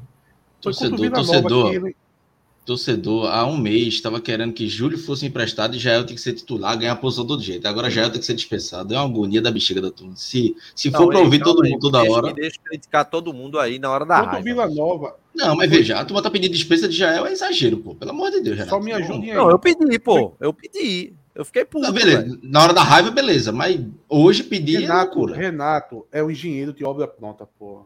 Ele, que engenheiro de obra pronta, menino? Ele é a voz do torcedor. Não adianta você querer botar inteligência na fala de Renato. Não, inteligência é. não, diga racionalidade. Olha, foi contra o Vila Nova que, que já entrou no segundo tempo. Ali, para mim, foi a melhor partida dele. Foi, foi que, ele deu. A, a bola que o gol que Matheus Carvalho acabou perdendo, né? Que é uma bola que o Poa. É, quase todas as jogadas. Começa pelo Jael. O, quase todas as jogadas, depois que ele entrou, ele tocou na bola, ele serviu, ele segurou a bola, ele participou do lance. Aquela partida dele ali, para mim, foi muito boa. Agora, confesso que eu esperava uma evolução ou permanência daquilo ali. Dá uma certa frustração quando a gente viu que isso não aconteceu. Mas a impressão daquele jogo do Vila Nova foi muito bom. Agora, a condição física dele, é, é, a perspectiva ainda de evolução ou não sai é, do que a gente está vendo hoje é, é, desse cenário, hein, Rodolfo? Porque é o seguinte, tem, tem alguns pontos que me incomodam. Como, por exemplo, é, determinadas bolas que já vai receber, que por conta da questão física dele, do porte físico dele, falta uma determinada velocidade para alcançar. São alguns pontos que eu, eu fico um pouco intrigado, sabe? Mas diga aí. Nos dados de treinamento, cara, poucos atletas conseguem ser tão consistentes né, no atingimento de metas quanto o Jael. É de longe um dos, mais, um dos maiores atletas que a gente tem é, no que diz respeito ao atingimento dos indicadores que se colocam, tá? quanto por parte da fisiologia. É, o Jael é um jogador que historicamente sempre foi forte. Né? Existem momentos da carreira do Jael, eu acho que na primeira passagem no Joinville, né, na, na, passagem do Grêmio, talvez até no começo da carreira ali com o Bahia, em que o Jael tivesse mais magro do que ele se apresenta hoje, que é a média do Jael na carreira. Né? Sempre foi um jogador de força física que conseguiu é, trazer os recortes que eu trouxe aqui de abertura de espaços, é muito jogo com corpo. É, pronto, o gol que anulam dele no jogo da fase de grupos com o Salgueiro, da, da primeira fase do estadual com o Salgueiro, é isso. É um atleta que tem a capacidade de, de segurar o zagueiro adversário, por mais competitividade que haja na jogada, com muita facilidade. Acabou que o gol foi até mal anulado naquela situação. É, e a gente trouxe o Jael também dentro dessa convicção. A gente não quer do Jael mobilidade. A gente trouxe o Jael para ser, apesar dele ter a capacidade de sair da área, de fazer, como o Atos pontuou aí no jogo do Vila Nova, algumas situações para gerar situações mais à frente, e às vezes ele está até fora da área por conta disso, mas é um jogador que a gente trouxe pela capacidade dele né, de segurar jogo dentro da área. Acho que isso faltou muito a gente em jogos como por exemplo contra o Retrô que eu citei, né, um a um no Arruda. Foi um jogo que a gente passou a ter uma capacidade de chegar ao terço ofensivo nos minutos finais do campo, mas a gente não conseguia segurar a bola. A gente não tinha um jogador com essa característica e por não conseguir segurar a bola em campo ofensivo, a gente permitiu que o Retro chegasse ao gol no momento final, porque ele estava tendo muita situação de finalizar e definir jogada a cinco minutos do fim do jogo. Ótimo. O, Renato, o chat foi tudo pro lado de Renato, que Renato falou, né? É, Agora vem. Até, até o jogo do Salgueiro, alguém tinha falado de peso de Jael aqui nesse chat? Ninguém não tinha falado de um A de peso de Jael. Tava tudo não. lindo, titular depois do pêntalti, velho. Por isso que não, mas, não, muitas vezes é irracional. Tinha um questionamento, ei, tinha um questionamento. Tinha não, tinha não, Renato. Tinha não, tinha, tinha não. Duvido no chat. Nunca teve uma pergunta sobre o peso de Jael. Houve um, um, um, aumento consideravelmente dos questionamentos, mas existiam sim. Depois do pênalti, ele tá gordo, ele é ruim, e tudo. Não, fala, não, não veja, tu me esculhamba e coloca o cara lá abaixo da linha da merda depois que a, a situação acontece. Mas os questionamentos existiam. Talvez de uma maneira bem mais sutil, mas que tinha, tinha, Cláudio. Não, não existia unanimidade não, nem a pau. Nem a pau. Eu vi a torcida pedindo o Júlio, mandava Júlio embora, depois Júlio. Ver, Jael, Jael deu uma excelente impressão logo quando começou. Um excelente, na verdade. Tanto é que. É, Júlio por isso que não vai dispensar, pô. Aí vai dispensar Exato. o cara agora. Mas, Mas veja, é. entenda, é porque. É porque ah, na verdade, cara, é muito simples o debate. Quando a gente. Quando a gente. Na verdade, até interromper, mas quando a gente fez essa balança de qual perfil de centroavante que a gente vai trazer, a gente olhou para Júlio. Né? O que é que Júlio tem, o que é que falta em Júlio. E a gente olhou que Júlio ele tem uma capacidade, uma, uma margem de evolução muito grande e que Júlio precisava de minutagem. Ao mesmo tempo, não seria fácil encontrar um centroavante que a gente tivesse a condição de trazer acima de um certo nível técnico, de uma certa capacidade de performance. Então, o que, é que a gente olhou? Pô, enquanto a gente não encontra esse cara, enquanto a gente encontra, o que eu digo é, encontra a capacidade financeira de investir nele, de chegar a um denominador comum, vamos deixar Júlio. E Júlio começou a temporada fazendo 90, 70 minutos, a maioria do, dos jogos né, contra o Santa Cruz, contra o Atlético de Alagoinhas, é, os jogos que ele teve mais destaque. Isso permitiu a Júlio dar uma catapultada muito, muito nítida. E ao mesmo tempo, o Júlio está jogando numa função em que a maturação é mais tardia. Você pega os grandes centroavantes, assim, existem os que são muito acima da média. Pedro, não vou nem falar de nível dos que estão na Europa, dos estrangeiros, mas um Pedro da vida, ele é uma exceção, tanto é que ele é vendido muito cedo. Mas a maioria dos centroavantes, ele aprende a fazer gol com o passar dos anos é com melhor posicionamento, é com uma série de situações que vão dando aí o entendimento de como se tornar um artilheiro é, recorrente, não um cara que faz lá, 19 gols no campeonato e depois você não escuta mais falar. E era natural uma oscilação de Júlio. E é, na época que a gente trouxe já existia um movimento, ah, mas se trouxer um atacante vai frear o desenvolvimento de Júlio. Cara, Júlio acabou de fazer talvez os minutos mais consistentes dele no ano contra o Cruzeiro. Eu não estou falando nem de, de finalização, porque o jogo contra o Santa Cruz ele fez dois gols, mas ele fez é, uma partida muito, muito consistente coisas que você não vê ele fazer, de sofrer falta, porque ele, ele partia para o combate. Júlio que fazia falta. A falta que Júlio sofreu, aquela falta que Souza bate quando o jogo está 1x0, o Júlio que fazia aquela falta. O cara vinha, ele já dava um tranco. É, então você vai vendo o Júlio evoluir em coisas e o próprio Jael é produto disso. Jael é um cara que ele abraçou o Júlio de uma forma que é bonito de ver no dia a dia. E eu não estou falando dele como titular, porque quando o Jael chegou, ele passou muito tempo sendo o banco de Júlio. E você via na, na, no momento que o Jael ia entrar em campo, acho que no jogo contra o esporte na Copa do Nordeste, tenho quase certeza que foi esse. Foi um jogo que o Júlio ele ia sair no intervalo e ele estava bastante frustrado por conta disso. Você via nitidamente no vestiário que ele não queria sair de campo e que quem estava lá junto dele, falando com ele, passando alguma coisa, era o Jael.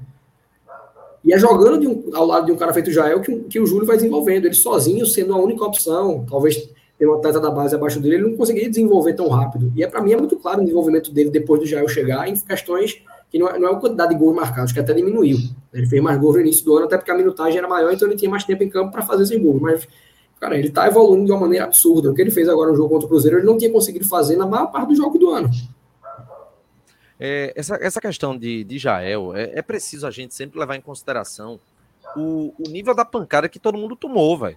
A pancada do dia 5 ela faz com que o torcedor queira uma cabeça, velho. O torcedor quer uma cabeça nessa hora. Eu, e aí a gente vai encontrando personagens para isso. Mas tem Você que ter encont... a cabeça. Oi? Tem que ter a cabeça. Não, o torcedor quer uma cabeça nessa hora. O problema é do o torcedor, torcedor quer. pô. Tem que parar, não, problema não. também. Não, ficar passando a mão. Atos, vê, Atos, vê, torcedor Atos, também sou. Não, Atos, Atos, também fica. Veja só, mas você é torcedor, mas você tem que entender torcedor, que cada torcedor, não. O torcedor, não, não, não, veja só. Vou, você está relativizando. Você está relativizando. Não, não, veja só, deixa eu falar aqui. Você está relativizando o peso da para que a gente tomou contra o Salgueiro. Você foi o primeiro a chegar aqui gritando, puto, bradando aos quatro ventos. Mas a pessoa evoluir aqui. Então tem que ter calma, velho. Deixa eu falar, o pessoal tá puto, velho. Vá, fale. Vamos lá. Não vou passar a mão na cabeça do torcedor. Esse negócio de, ah, não, porque o torcedor quer uma, quer uma cabeça. Vá procurar uma cabeça de alho, pô. Ou uma cabeça de cebola. Eu digo isso, sabe por quê? Porque fica torcedor indo, indo encher o saco de jogador na rede social. Hoje mesmo tava me mandando um monte de print. Olha o que Jael falou comigo no Twitter. Ah, velho. Oh, Jael tava vendo o jogo do Grêmio. Ah, Jael tava vendo o jogo do Grêmio. Meu amigo, é que fica vivendo o jogo do Náutico. Porra, não, isso aí, véio, isso aí, já é me bloqueou. É bizarro, é bizarro. Merecido. Estava mais interessado Merecido. no Grêmio. Olha o nível, olha o nível de falta de educação da pessoa. Foi perguntar o cara, o cara é o jogador profissional do Náutico, tu tá mais interessado no Grêmio ou no Náutico? Ah, vai me fazer o um favor. Então esse, esse negócio de ficar, é... não, eu tenho que ter uma cabeça, eu tenho que ter alguém para poder botar para fora. É nessas, é nessas que fica abraçando amadorismo. Fica abraçando amadorismo com, com coisas desse tipo.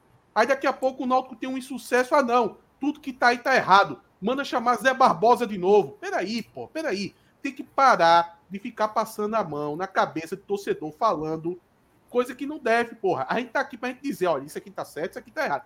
Você ficar puto, tudo bem. Agora ficar falando abobrinha, porra, tem que demitir o cara que acabou de chegar. Um salário razoavelmente alto. Quem que vai pagar o custo disso? É só pro torcedor ficar tranquilo? Peraí, pô, a raiva que o torcedor passou, eu como torcedor também passei, porra. Aguenta, aguenta a raiva, futebol é isso Mas mesmo. é isso, acho que eu tô querendo dizer. A sua raiva naquele dia do jogo contra o Salgueiro foi a raiva que todo mundo teve e o pessoal pede a cabeça na hora. Rodolfo foi contratado para trazer profissionalismo ao clube. A gente tá aí, puto, reclama, pede uma cabeça, tudo, mas aí aos pouquinhos. E a gente também, viu? normalidade. A gente tá puto, a gente ficou puto também, pô. As coisas vão voltando à normalidade. Mas veja, o que não dá para cobrar é que o torcedor, no meio da revolta, tem a racionalidade. O torcedor quer uma cabeça. Quando, quando acontece a merda, quando a merda. Não cabeça, não. não gente. Mas aqui a gente tá dizendo. Não, calma, deixa eu concluir agora. Sou eu que tô falando. O torcedor, quando tá, o torcedor, quando tá puto, ele quer uma cabeça. Isso não significa que o clube vai ter que dar a resposta tirando a, é, arrancando a cabeça de alguém, não. Justamente porque tem pessoas que são profissionais da área e que nessa hora tem que ter a gestão de crise. Mas, Mas não se pode tirar. Não calma, Atos. Não calma, Atos. Deixa eu concluir. Deixa eu concluir. Mas é, é, não se pode querer mudar a cultura e a indignação do torcedor e nem se pode relativizar é o tamanho da pancada. É a cabeça. O assunto é a cabeça. Veja só, o torcedor fica puto, ele vai ficar sempre. Você pode falar, não, torcedor tem direito de ficar. Tem, é óbvio que tem. Não tem como impedir isso. Agora, você trazer para o debate uma situação de querer a cabeça, seja de um jogador, chega de um diretor. Mas eu tô falando que cabe, a sensação das pessoas depois do jogo. É a mesma coisa de dizer, o torcedor queria quebrar os aflitos. Pô, aí que vai trazer aqui para discussão se vai quebrar os aflitos ou não. Não traz. Por que, que vai trazer para a cabeça de um jogador que acabou de ser contratado. Não faz sentido. Se fosse um jogador com dois anos de casa, com problema extra-campo, é, não tá jogando nada há muito tempo, o cara tinha acabado de chegar, pô. Jael acabou de chegar. A principal contratação do Náutico aí. Pede pro, pro Salgueiro. Aí pronto, a gente vai discutir sobre cabeça de Jael. Isso não faz o menor sentido. Que se for para discutir Mas. A gente vê, discute assim, tudo, que... tu discutiu aqui se o pessoal tava puto porque não tinha recebido o bicho da Copa do Brasil. A gente vai conjecturando, a gente vai as coisas. Porque o jogador, tá puto. joga. Porque tá jogador tá puto, assim, veja só, Rodolfo falou aqui, não, está tudo controlado, está tudo certo, está tudo controlado, a gente explicou isso, isso e aquilo, mas isso não significa que na hora do vamos ver, na hora de jogar, não tem o um valor para cair, meu amigo. E do jogo passado não recebeu ainda. Uma coisa é tá tudo tudo certo no diálogo entre diretoria e jogador, porque é o máximo que se pode fazer. Mas o fato é que ali o envelope do jogo passado ainda não caiu por, por problemas externos. Isso aí é uma outra discussão. Eu estou querendo dizer o seguinte, Renato: não adianta a gente trazer aqui, ah, o torcedor vai quebrar o estádio. A gente vai discutir derrubar o, o patrimônio. Eu falando aqui de pedir cabeça de torcedor vai muito longe dessa é, é imbecilidade a minha de mesma coisa. e tudo mais. Jael, e é a mesma coisa, a gente vê, viagem, velho. Fala aí. Dentro, a gente vê isso de forma muito natural, sabe? É, vou dar um exemplo é, que aconteceu na semana de, de uma semana para cá, bem dizer. É, depois do jogo contra o Salgueiro, em virtude tanto do roteiro do jogo com o Salgueiro, né, da, do roteiro do jogo de Wagner especificamente, e dos eventos recentes de Bruno, né, Bruno, ex-goleiro do Náutico no Campeonato Gaúcho, é, che chegaram a série de situações. Ah, é, dispensa o Wagner, traz o Bruno. E, pô, eu passei uma semana somente convivendo com o Bruno, que foi a última semana da Série B, e tenho uma opinião extremamente elogiosa sobre o Bruno. Sempre achei Bruno um goleiro muito técnico. É, mas o torcedor, ele sempre vai na linha da, do nome menos desgastado. É, assim, vai passando o tempo e ele vai ficando só nostalgia daquilo que, daquilo que ele vê de bom. Então, no caso de Wagner, temporada totalmente regular, manteve a regularidade no jogo contra o Cruzeiro, mas na primeira falha criou-se um desgaste que o torcedor não está emocionalmente pronto para lidar. E o que o torcedor quer é uma resposta emocional. Ele não quer é, que se lide de forma eficiente com a situação, ele quer uma resposta emocional para o problema dele. Da mesma forma, né, o Richard Franco, que também é um atleta que eu convivi uma semana, não tenho nenhuma queixa do Richard Franco, acho um jogador bem interessante. Mas o Richard Franco fez um gol em Copa do Brasil. Ah, porque, porque dispensou o Richard Franco? Mas na época, boa parte da torcida não queria nem que Richard Franco nem Bruno permanecessem, não porque não gostassem de Bruno ou de Richard Franco, mas porque estava desgastado no processo. Então o torcedor vai sempre nessa linha. E é muito provável que daqui é, algum tempo, jogadores que hoje, não estou falando especificamente de quem a gente está discutindo aqui, se é Jael, se é Wagner, mas que jogadores que do processo de hoje estão desgastados, eles venham a ser pedidos. Se não fosse assim, Roberto Fernandes não tinha cinco passagens no Náutico, porque chega um momento que ninguém quer ver e chega um momento que todo mundo quer de volta. Valdemar Lemos não teria três, Alexandre Galo não teria três, é o ciclo normal. A gente tem que entender a naturalidade disso, porque chega pra gente, acaba chegando, ah, dispensa fulano e traz ciclano, na, na, cabeça do torcedor é uma conta muito fria, a eles por eles, e não é. Tem um custo rescisório, tem um custo de inscrição de quem vem, a passagem, o custo de adaptação, o esforço de comissão técnica, enfim. É, mas a gente tem que ter o entendimento de que é um processo natural e isso vai chegar pra gente invariavelmente. Bruno, é, Bruno foi o melhor goleiro do, do, Campeonato Gaúcho. E aí, eu tô assim, ah, era pra estar tá no Náutico ainda, não sei o quê. Mas ano passado o Bruno tava aí, ninguém pedia Bruno titular. Pediu da base. É, veja, tem certas coisas que. Olha, aí é muito fácil. O, o, o, doutor, eu vou chamar de doutor, porque o cara que coloca uma foto na rede social de terno, eu, eu tenho que chamar no mínimo de doutor. Espero que seja médico, né? Porque se for advogado, eu vou me arrepender de ter chamado doutor.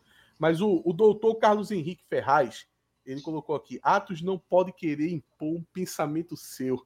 Renato e Clauber podem pensar diferente. Isso é democracia.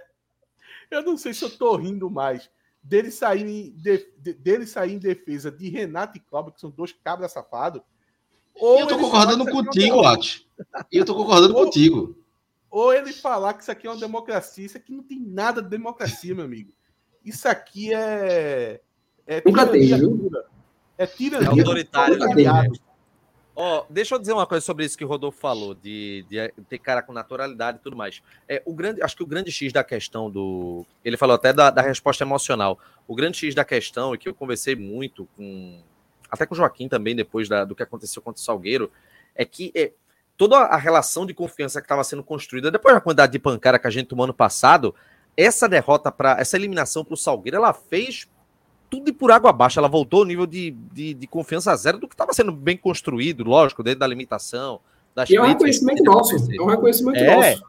Então, assim, foi, é, é, foi um, um baque de uma, de uma forma que deixou todo mundo com raiva e assim, um nível de confiança em tudo, em absolutamente tudo. Talvez um ou outro tenha se safado na história, mas assim, o nível de confiança desceu realmente. Essa vitória contra o Cruzeiro é, na, na quinta-feira, essa vitória ela tem uma dimensão de é, pensando em projeto de temporada, ela teve uma dimensão que não, não dá nem para a gente é, querer é, é, é, botar esse tamanho, o tamanho dessa, dessa vitória, porque foi uma vitória para é, acalmar os ânimos e trazer um pouquinho de estabilidade. É claro que é difícil, o Náutico corre risco de ser eliminado, porque o futebol é assim mesmo, mas vencer o Cruzeiro, depois da gente sofrer muito, que foi um jogo sofrido danado, mas quando o time foi, é, foi para cima, teve a chance, ganhou o jogo, deu uma. Foi, foi uma vitória de bombeiro ali para apagar o incêndio que já estava durando uma semana. Então foi. Tava, paz, a gente estava no nível zero e depois deu uma acalmada nos ânimos. Foi muito importante só, ter essa vitória. Só pegar um outro, mudar um pouco do, do assunto. Rodolfo, na, sobre a Série C, qual, qual o patamar que tu vê o Náutico, já direito, o clube não, no geral, de Náutico disputa. Eu acho que é óbvio que o Náutico vai querer disputar, vai disputar o acesso, é, mas aí, qual o patamar que você acha que o Náutico está hoje nessa, nessa disputa da Série C? E aí, já contando com os reforços que vão chegar. E se tem aí uma lista de principais adversários, que eu tô vendo muita gente falando de uma Série C bem, bem complicada. E realmente, tem uns times que estão investindo bem, né? É complicado naturalmente, Cláudio. Não tem, assim, acho que os motivos que fazem é, a massa crítica né, de acompanhantes dizer que é complicado não é muito fidedigno, porque ah, o Ipiranga foi finalista do Campeonato Gaúcho, vai ter trabalho, mas ao mesmo tempo o Ipiranga já está sofrendo alguns desfalques consideráveis. É lateral que saiu para ABC, então vai, vai tendo a vitrine e vai perdendo é, um monte de gente. Tal como o São Bernardo. O São Bernardo já teve algumas saídas é, pesadas né, no, no, time. O Matheus Regis, acho que foi anunciado hoje no Atlético Goianiense, o Barleto foi para o Corinthians, o Romércio saiu me fugiu agora o time. Rodrigo Souza permanece lá? Acho que continua com o time. Não, Rodrigo Souza tem 40 anos, Renato. Ninguém quer ele, não. Não, o bicho jogou é... muita bola ali contra o Náutico, viu? É. E, e não, e fez, tá fazendo um grande ano. Eu vi o jogo dele em loco também no Morumbi contra São Paulo. Baita jogo. Ah, enfim, e os próprios jogos de adversários recentes de, de, de time de Série C, incluindo a gente na Copa do Brasil, a gente nunca pode ter como termômetro. Porque é mais do que normal no futebol você ver um time pegar um jogo, um time que tá mal, o ambiente tá, mas pega um jogo grande, um jogo que vale dinheiro, um jogo que tem vitrine, e o time performar muito além naquele dia, mas não consegue sustentar aquilo.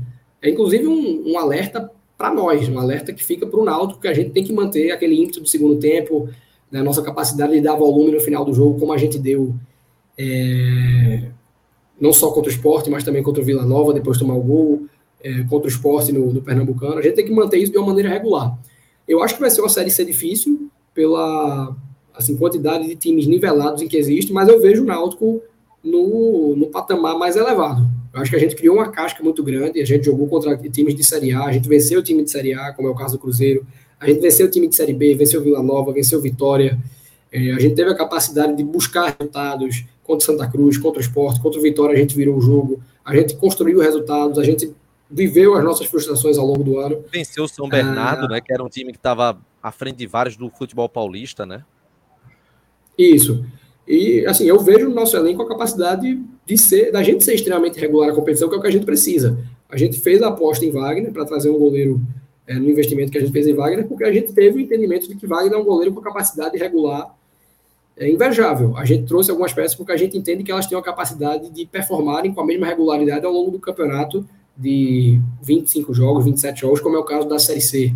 Eles são jogadores que têm tido um volume de jogo altíssimo. E a gente vai fazer as contratações para dar mais característica ao time dentro da regularidade que a gente precisa. Regularidade para que a gente classifique bem, né, sem aperreio, para o quadrangular final, e para que a gente faça um quadrangular final no mesmo nível. Não adianta a gente passar o carro na primeira fase, chegar no quadrangular final É, no, no, final é um quadrangular que lembra muito a Série B como era até 2005, né? E o Náutico viveu muito isso naquele museu de Série B, de começar muito bem, foi assim em 2004, chegou no quadrangular final, não conseguiu. Então é um traz um déjà vu e a gente tem um entendimento do que é preciso fazer a nível de gestão de elenco, a nível de gestão de staff, a nível de autocrítica da nossa parte, olhando o que a gente errou ao longo do ano.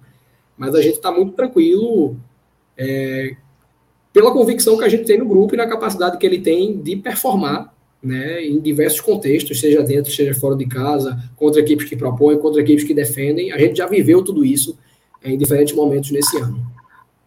Eu queria fazer é, só minha, gente... minha última pergunta. Aí, só para perguntar sobre questão de melhoria estrutural, Rodolfo. É, há alguma sobra de dinheiro que dá para fazer alguma melhoria estrutural nos aflitos, no CT, coisa de vestiário, enfim, o que você lá dentro sabe muito mais do que a gente. Há alguma perspectiva de melhora até o final do ano, de, de alguma novidade? Na verdade, a coisa já acontecendo, Albert. Muita coisa que a gente fez de forma pontual. Hoje tem jacuzzi no CT que não tinha. É, obviamente, é, uma, é, algo muito isolado, mas ao mesmo tempo é muito emblemático, porque a gente não tinha nenhuma alternativa à crioterapia que não fosse o tonel. Né? E o tonel, para um elenco todo, você tem que ter 30, 35 tonéis. O tonel é um negócio feio visualmente, o cara tem que entrar dentro de um tonel, encher o tonel de gelo. A gente ainda tem tonéis lá para acomodar é, alguns atletas a mais do que a Jacuzzi comporta, acho que são oito jogadores, mas já é uma situação diferente. É, o SIM, como eu falei, já dobrou de tamanho, a gente está investindo em equipamentos para o SIM, a fisioterapia tem todo um planejamento é, mapeado a nível de equipamentos que a gente tem que consertar ou comprar, adquirir equipamentos que faltam. A gente tem uma perspectiva de adquirir uma máquina de isocinético para fisioterapia, acho que é um, um baita legado que a gente pode deixar. É, enfim, uma série de situações e em tudo que a gente tem se proposto a fazer no nível maior, a gente tem se baseado é, em competência profissional. Então, reforma de salão de jogos, quem está conduzindo é um arquiteto, né, que tem todo o projeto desenvolvido, depois de viver a experiência do salão de jogos, de entender quais eram as dores dos atletas. É o mesmo arquiteto que fez o projeto do prédio de base, do alojamento. É, tem muita coisa no papel e, como eu falei, a nossa tendência é fazer muita coisa andar agora, com mais tempo, com mais espaçamento entre jogos e mais capacidade de atuar de forma estratégica. É, gente, vamos passar alguns recados aqui na nossa live. Uma hora e 37 minutos de live nem parece, viu? Primeiro, só para passar aqui para quem está acompanhando a nossa live, que essa é uma live que é um oferecimento da Bridge School, sedes no Recife, Zona da Mata, Agreste Pernambucano, com inglês de qualidade para você construir o seu caminho com a Bridge School www.bridgecursos.com.br é o site do parceiro aqui do Timbucast. Sobe aí é, Tec Proteção Veicular, Clauber, para a gente também falar a respeito dos amigos da Tec Proteção Veicular, aqui no canal Sim, oficial do Torcedor do Náutico, nesse momento dos, é, dos merchans aqui. Então vamos puxar aqui a Tec Proteção Veicular, já vou mexendo aqui para ficar tá indo. tranquilo da gente ver. Vai chegar, vai aparecer. Pronto, olha aí, pessoal. Você está com seu carro desprotegido ou está tá pagando muito caro no seu seguro? Tec Proteção Veicular, associação que vai trazer toda a proteção ao seu veículo contra roubo, furto, fenômenos da natureza e também com assistência 24 horas em todo o território nacional. A Tec também disponibiliza bloqueador e rastreador com acesso via aplicativo sem nenhum tipo de custo adicional. Então, vem fazer parte da associação com menor prazo de resolução em todo o Nordeste. www.tecprotecalveicular.com ou então no WhatsApp, que é até mais rápido, viu? DDD 81 999653506. E aí no WhatsApp você faz uma cotação gratuito e se fechar e falar que foi via TimbuCast, você vai ter 30% de desconto na primeira mensalidade, adesão gratuita e se for membro do canal, 10% de desconto em todas as mensalidades. Tudo isso com a Tec Proteção Veicular, parceiros aqui do TimbuCast. É, cadê, cadê, cadê? Pronto. Estamos de volta aqui para a entrevista. Pergunta aqui de Wagner. Perguntou sobre a máquina de isocinético. Se o Náutico já teve. Máquina isocinética, né? Não que, que eu tenha conhecimento, né? O Náutico consegue fazer os exames isocinéticos através de parcerias, através de outras situações, mas ele nunca tem uma máquina de isocinético. Como é que tá a situação? Esse Oi? exame de quê? Eu não sei o que é esse exame.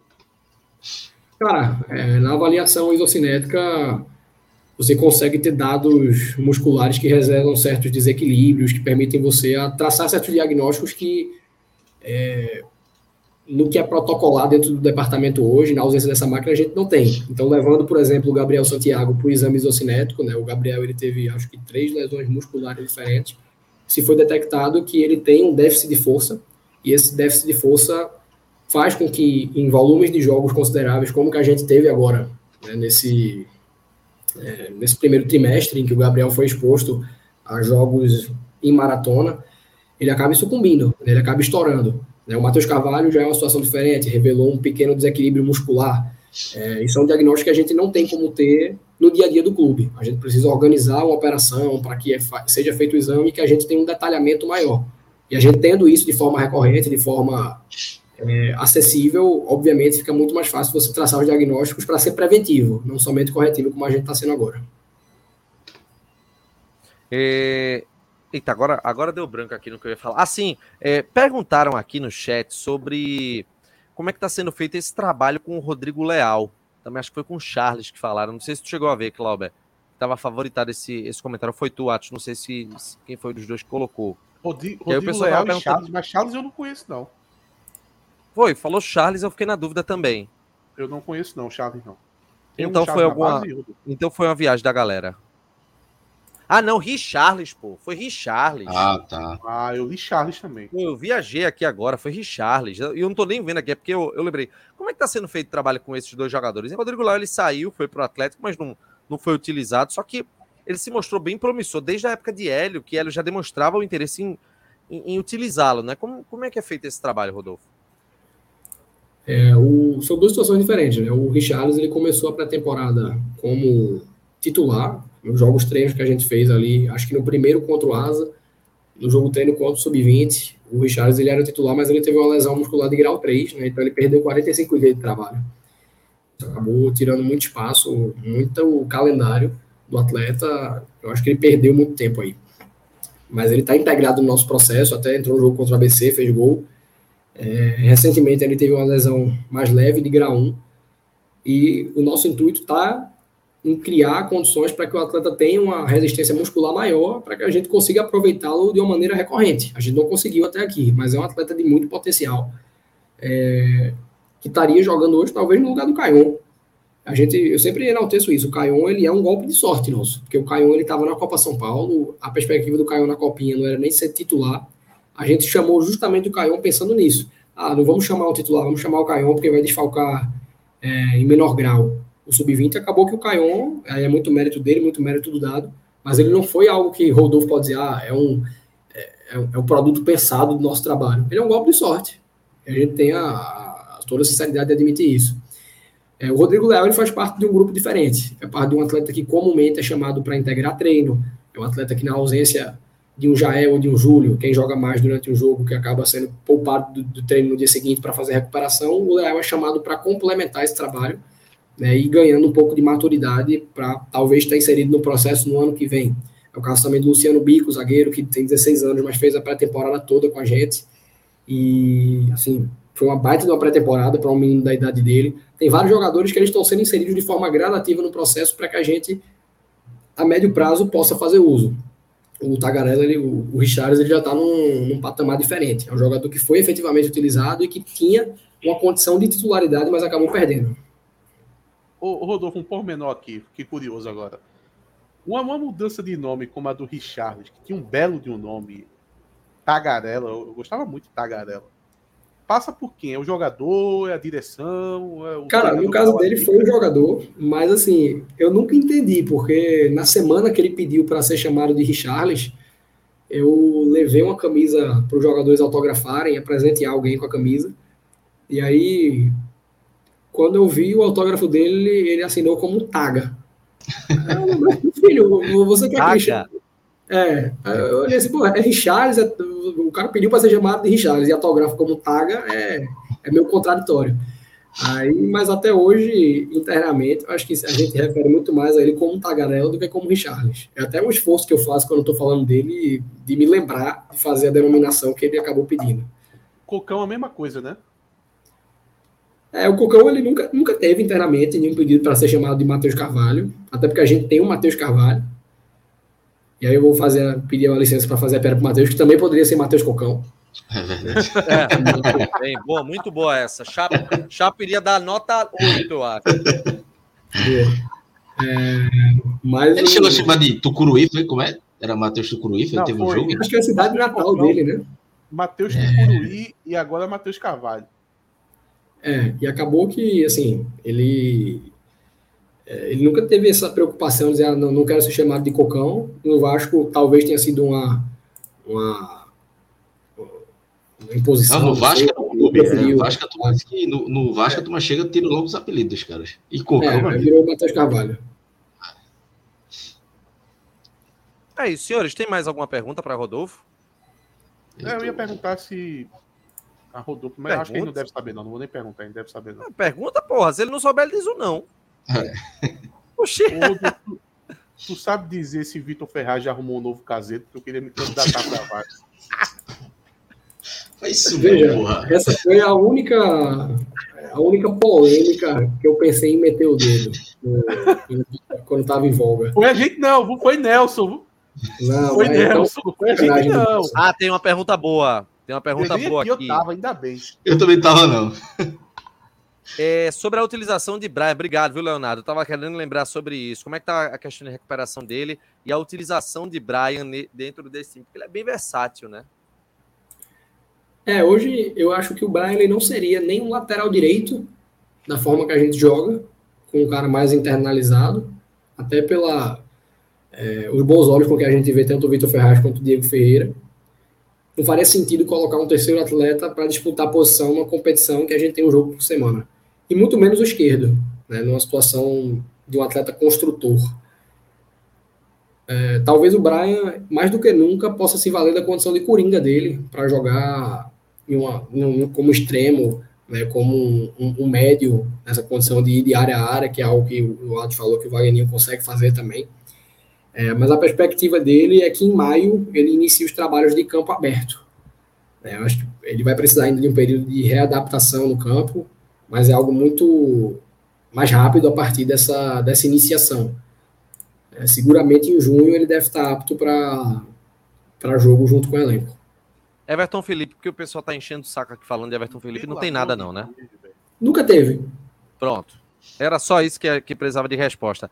É, Manuel Amorim mandou o chat. Ah. Só, só o chat aqui rapidinho, Cláudio. Estamos em um momento muito desafiante, ainda bem que temos esse excelente trabalho de Rodolfo, ainda, per- ainda perderemos, ainda sofreremos, mas tenho fé que subiremos. Vamos em frente, vai dar certo. Aqui é a palavra do Manuel Amorim. É, fala aí. Cláudio. Tem uma relação muito boa, assim, né, do futebol com o marketing. É, tipo, é questão de, por, exemplo, é, é, preço de ingresso. Você chegou a sugerir alguma coisa ou é completamente com marketing aí? Pronto, e se o Joaquim estiver vindo. Mas, assim, é uma relação boa, né? Ele com certeza está ouvindo. É. E, e se eu tiver. acho que não é com ele, viu? Eu acho que não é com ele. É, também, bom, é, é uma, até uma dúvida também. Não sei se é uma decisão do marketing em si, mas. Comercial, Não, não. É algo totalmente dentro da competência da, de Joaquim e da equipe. É, eu, a- eu acho que preço de ingresso assim. Mas sei é lá, tem um jogo que disse, pô, o futebol sabe que esse jogo é importante pra dizer, galera. Ah, mas aqui o marketing, o comercial deve saber também Acho que qual o decisão jogo. aí é do presidente do clube, velho. É o presidente É, do clube é. que define. Por exemplo, essa questão do Cruzeiro mesmo, esse, o, o- o ingresso foi salgado contra o Cruzeiro. Não adianta. A- a- até pela, pela forma que foi. Cara, eu vou chutar aqui, mas eu tenho certeza que eu vou acertar. Isso é o presidente que decide, pô. Porque é, você tá tomando uma decisão é, que vai tirar público do, do jogo, pô.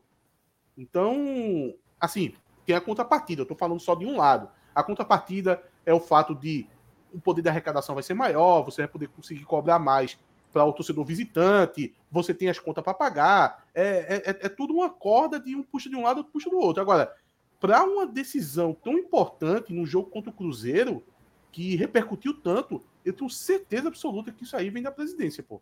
Não tem como só um setor do clube resolver isso, não. É, Mais alguma pergunta, senhores? Perguntaram pela milésima Não. vez do Léo Passos. Léo Passos tem chance de voltar, Rodolfo? A última agora. Prometo que é a última. Cara, obviamente possibilidade existe, mas é um, um tratamento que o jogador optou por fazer fora. é, do clube, né, uma opção que, que existe. E chega um momento, né, tá, tá chegando um momento em que ele tem a possibilidade de fazer uso de uma estabilidade. Né? Essa estabilidade é um direito, uma, uma prerrogativa legal do atleta. Né? Depois de um acidente de trabalho, quando se completa, quando quando ele está apto para o trabalho de campo, ele tem direito a fazer uso de um ano de estabilidade, em que o clube é obrigado, independente de querer ou não, né, a honrar com os vencimentos dele. Mas ele pode abrir mão dessa estabilidade também é, para se inserir no mercado, para se colocar em qualquer condição que ele queira. Isso dentro de uma perspectiva de que a decisão é somente dele. Né, mas como o atleta optou por fazer essa recuperação de uma maneira é, à parte do, do protocolo do clube, a gente está retomando os contatos para entender é, qual o posicionamento dele para que a gente possa tomar o nosso. É, dez meses já, né, de recuperação. Oi? Fala aí. Não, só para complementar que são, trazer... são dez meses né, de, de recuperação. Ele se machucou em junho, já está aí quase um ano aí de, de recuperação. Isso, um período fim do agora. O engraçado é, é, é Cláudio. Vê, vê, vê, como o Cláudio pontuou bonito assim, de forma profissional. Não, só é 10 meses, tal, não sei o quê. Cláudio fez o mesmo comentário, a gente indo para o jogo. Esse último jogo agora contra o Cruzeiro. Pô, o cara tá aqui um ano, pô. Tá um ano parado. Aí agora manda essa. Não, 10 meses. Inatividade. Inatividade. É porque eu fui ver agora a, um ano, Pô, um ano parado, cara, um ano parado, pô. Dentro do, do radar do Náutico, dessas contratações, tem gente do futebol pernambucano? Não, que a gente vai trazer agora, não. A gente foi montado né, pelo Centro de Inteligência do clube, tanto da Copa do Nordeste quanto da, do Pernambucano, um monitoramento dos atletas que chamaram atenção, não necessariamente são atletas que a gente vê em condição de vestir a camisa do Náutico hoje, é, mas atletas que pode valer a pena acompanhar, que ainda tem uma margem de desenvolvimento. E além disso, se montou o time ideal desses atletas. É óbvio que a gente não coloca aí jogadores do esporte, porque hoje a gente não tem a condição de tirar qualquer atleta do esporte a gente não coloca. É, desculpa, aí na Copa do Nordeste a gente não inclui também atletas de Vitória, é, apesar da gente ter trazido o Alisson Santos, mas era um, um monitoramento anterior. Mas a gente não coloca jogadores titulares do Vitória, nem do Ceará, nem do Fortaleza, de times que estão uma divisão acima. Esses vão direto para um banco de dados dos analistas, mas eles não entram nesse relatório de atletas que a gente pode avaliar é, a médio prazo. Isso é interessante porque a gente monta um time sombra de cada competição. Ah, se a gente precisasse um lateral esquerdo hoje, dentro da Copa Nordeste, a melhor opção é essa. Do Pernambucano, a melhor opção seria essa. E aí a gente passa a ter uma série de situações para montar o time sombra principal. E o, a caráter de exemplo, o Renan Siqueira, lateral esquerdo, ele era o, é, o nome na lista do time sombra para a lateral esquerda, né, para trazer uma opção a mais para essa posição. Ô, Rodolfo, tu não, tu não fica com um pouco de dó, aí tu pega o, a relação, por exemplo, do Pernambucano, que não, que não foi utilizado, né? Hum. O Náutico não trouxe ninguém que disputou o Campeonato Pernambucano. Aí tu, tu, assim, meio escondido, tu não coloca no fax, sei nem se existe fax mais, e manda lá pro Arruda, não. Ó, aqui, ó, não serve pra gente, ó, mas contrata esses caras aqui, ó. Uma consultoria grátis, né? É. Hoje é tudo proprietário. Hoje é tudo proprietário. Aí, aí descreve assim, ó, anônimo. Aí tem lá um Emerson Galego da vida. Ele foi pro Santa? Tava especulando. Foi, foi. Foi pro Santa. Foi, né? Foi pro Santa. Isso aí foi, isso aí foi o Naldo que falou lá. Ó, leva lá, ó, não cabe aqui, mas cabe lá. Bem. Aí você é... Clauber, mais alguma? Nossa, bora quase duas horas. Rodolfo é. Amanhã de seis horas, meu cara tá no CT, pô. É, não, eu de. Eu, eu não, porque eu tenho que deixar a filha na escola, mas. É, semana ah, passada vai pro Valeu, Rodolfo. Até a próxima, velho. Antes sem atos. Não, é que todo mundo fala que quem entra no clube envelhece, de fato envelhece. Rodolfo tá até mais moço, pô. É vendo? Acho que ele, ou, ou, foi isso, ou ele botou uma luz ali embaixo dele que realçou. Eu, eu, renovei a iluminação da casa. Mas veja, em janeiro, dezembro, janeiro, o homem tava mais cansado. Hoje ele tá mais, com mais saúde, as coisas deram uma acalmada, velho. Em, em dezembro, aquele início. É, tudo, tudo, era urgente, meu velho. Tudo era urgente. A gente, a gente comprou ah, um jogador para botar no banco contra o central, uma série de situações. Aí tudo era perreiro. Rodolfo, portas abertas e até a próxima. Obrigado. Valeu, pessoal. Estou à disposição. Boa semana para gente. Um abraço. E boa sorte para gente, evidentemente. Tchau, Cláudio. Até a próxima. Valeu, Renato. A gente volta quando? Amanhã ou quinta, né? Só Deus lá. sabe. Só Deus sabe. A gente volta. Qualquer dia a gente volta. Valeu. Tchau, Atos. Valeu, Renato. Porra, o Rodolfo não esperou nem eu me despedir. Como tá com Valeu, sono, é porra. isso. Mas foi uma boa entrevista. hora, no mesmo local, no mesmo canal. Vou aproveitar rapidinho, rapidinho, rapidinho. Que isso? Ah, aproveitar que o Rodolfo já foi descansar. Meu irmão, tem uma galera no chat que é muito mal educada, né, velho? Aí o Rodolfo fala, ah, falou, falou e não disse nada. Porra, o cara falou duas horas aqui. Se você não entendeu, você Teve, tem ó, um problema cognitivo, velho. Porque não é possível. um- Você um pode discordar ou concordar.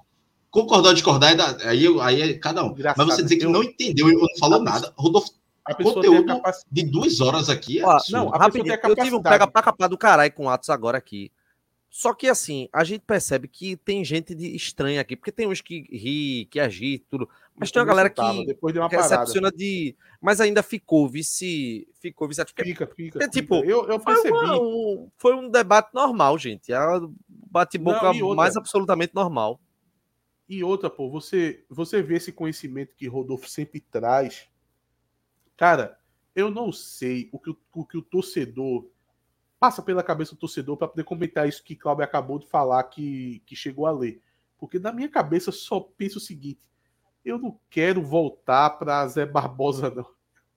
Pelo amor de Deus. Porra, não o Santa tá com o diretor agora, Fulaninho da Vaca, porra. Fulaninho da Vaca. Esqueci Meu o nome irmão, do cara, com todo respeito a ele, mas, porra. tem diretor de futebol no Santa Cruz que, que tava na pista, pô, da Toic, pô. Ve- Veja só, não é um cara que foi integrante em torcida organizada, que quase todo mundo já foi um dia.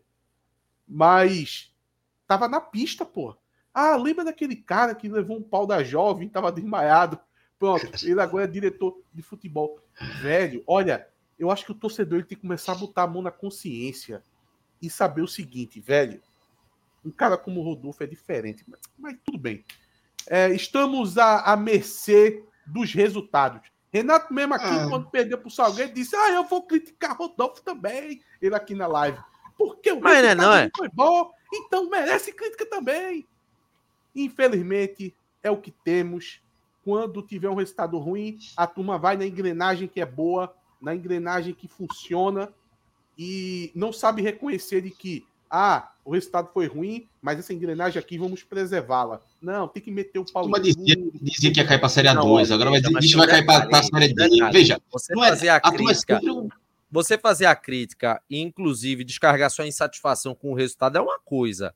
A outra é você querer colocar o trabalho todo por água abaixo. Deixa eu falar Isso uma aí coisa é que vocês. eu sou o, Náutico totalmente pode, contra. o Náutico pode fazer zero pontos na Série C. Zero.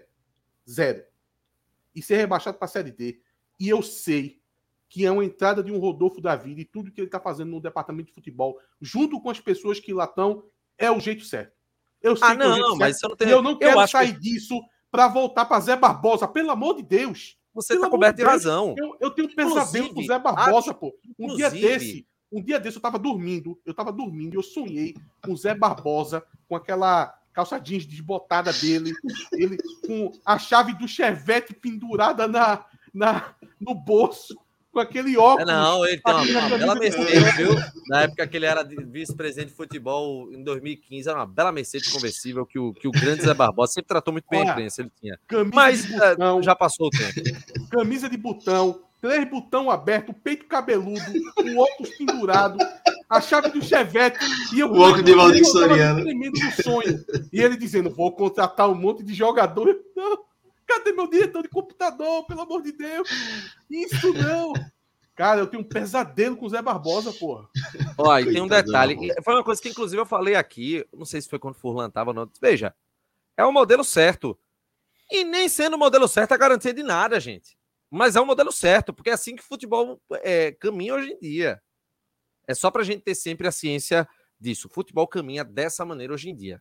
Não vai mudar. É o caminho certo que está se tomando e que não é garantia de vitória de nada. Não é Se garantia. não for Rodolfo, seja outro nome, é que mantenha Ou- uma ou- linha ou de então, se dois profissionalismo. Rodolfo, tem Rodolfo e outro. Enfim, É. se explique. É isso, Vai, que, eu, tchau, que é tchau, isso que, eu, tchau, que eu tchau. bato muito ne- nessa tecla de Tchau, profissionalismo. Atos. Tchau, Atos. Tchau, até qualquer hora. Tchau, Clauber. Chapo, hein? Chapo Tá de mudança. perninha da Chapo. Ih, vai Como ter, diria Júlio, tá uma perninha da porra. tem que ter react, né? Vai ter contratação aí, tem que ter react. Instagram, Instagram, arroba TimbuCast, Twitter, arroba TimbuCast, underline CNC, facebook.com.br TimbuCast, nossas redes sociais. Se você estiver no YouTube vendo a live gravada, tem um botão valeu aqui. Deixa a tua doação e deixa de pirangagem, tá? Tem o TikTok última. do TimbuCast também, tá? Quem Oi. aqui vai pro, pro, pro desafio amanhã, no Geraldão? Se eu melhorar da gripe, eu tô lá. viu? Peraí, peraí, deixa eu pegar uma coisa aqui. Eu ganhei até um kit do, do, do desafio. Acho que não vou poder ir, mas é um evento que vale a pena. Quero agradecer aqui ao pessoal do, do Desafio dos Clássicos, embora, se- Ve- Ah! Veja como, Ué. veja como Ve- as coisas são. embora a Veja gente como as seja alvirrubro, mas mandaram e com muito bom gosto ver aqui o copo, é, o convite Engraçado, aqui, eu ó. tô sabendo disso agora. Renato e Clauber ganham kit. Um belo boné. Vai. Quem vai sou eu. Um belo boné. E não ganhei nada. Eu já E tem passo meu ingresso Uma você. bela Você quer? garrafa. Uma bela garrafa. Muito obrigado aí, pessoal. Eu tô para fazer uma avaliação amanhã da minha gripe. Eu tava pretendendo ir, mas agora eu fiquei com raiva porque não recebi isso aí. Você vai, você vai. Tá Calma. bom, finalizar vai ter uma novidade aí, Atos, que em breve é, é, você vai ser contemplado aí. Então, tenha paz. Deixa eu, um, um minutinho só, Renato, para ver se eu consigo co- compartilhar a informação. Vai enrolando aí, Atos. Não sei enrolar, Calma. não, pô. Eu, eu, Meu amigo, eu 10 faço para um meia-noite. direto ao ponto, pô. Eu não enrolo a audiência, não. Eu queria saber se eu, se eu podia compartilhar uma informação aqui, mas Compartilha, porra. 500 dispositivos conectados ainda, não. viu? eu não recebi o ok, mas é, na próxima live a gente vai ficar sabendo. Na, na próxima não, amanhã a gente já vai ficar sabendo da novidade e aí vai ter, vai ter coisa boa, ele vai saber, vai ficar ligado aí. Ó, acaba, Renan. Tá bom. Tchau, galera. Um abraço. O Tigo vai te ensinar.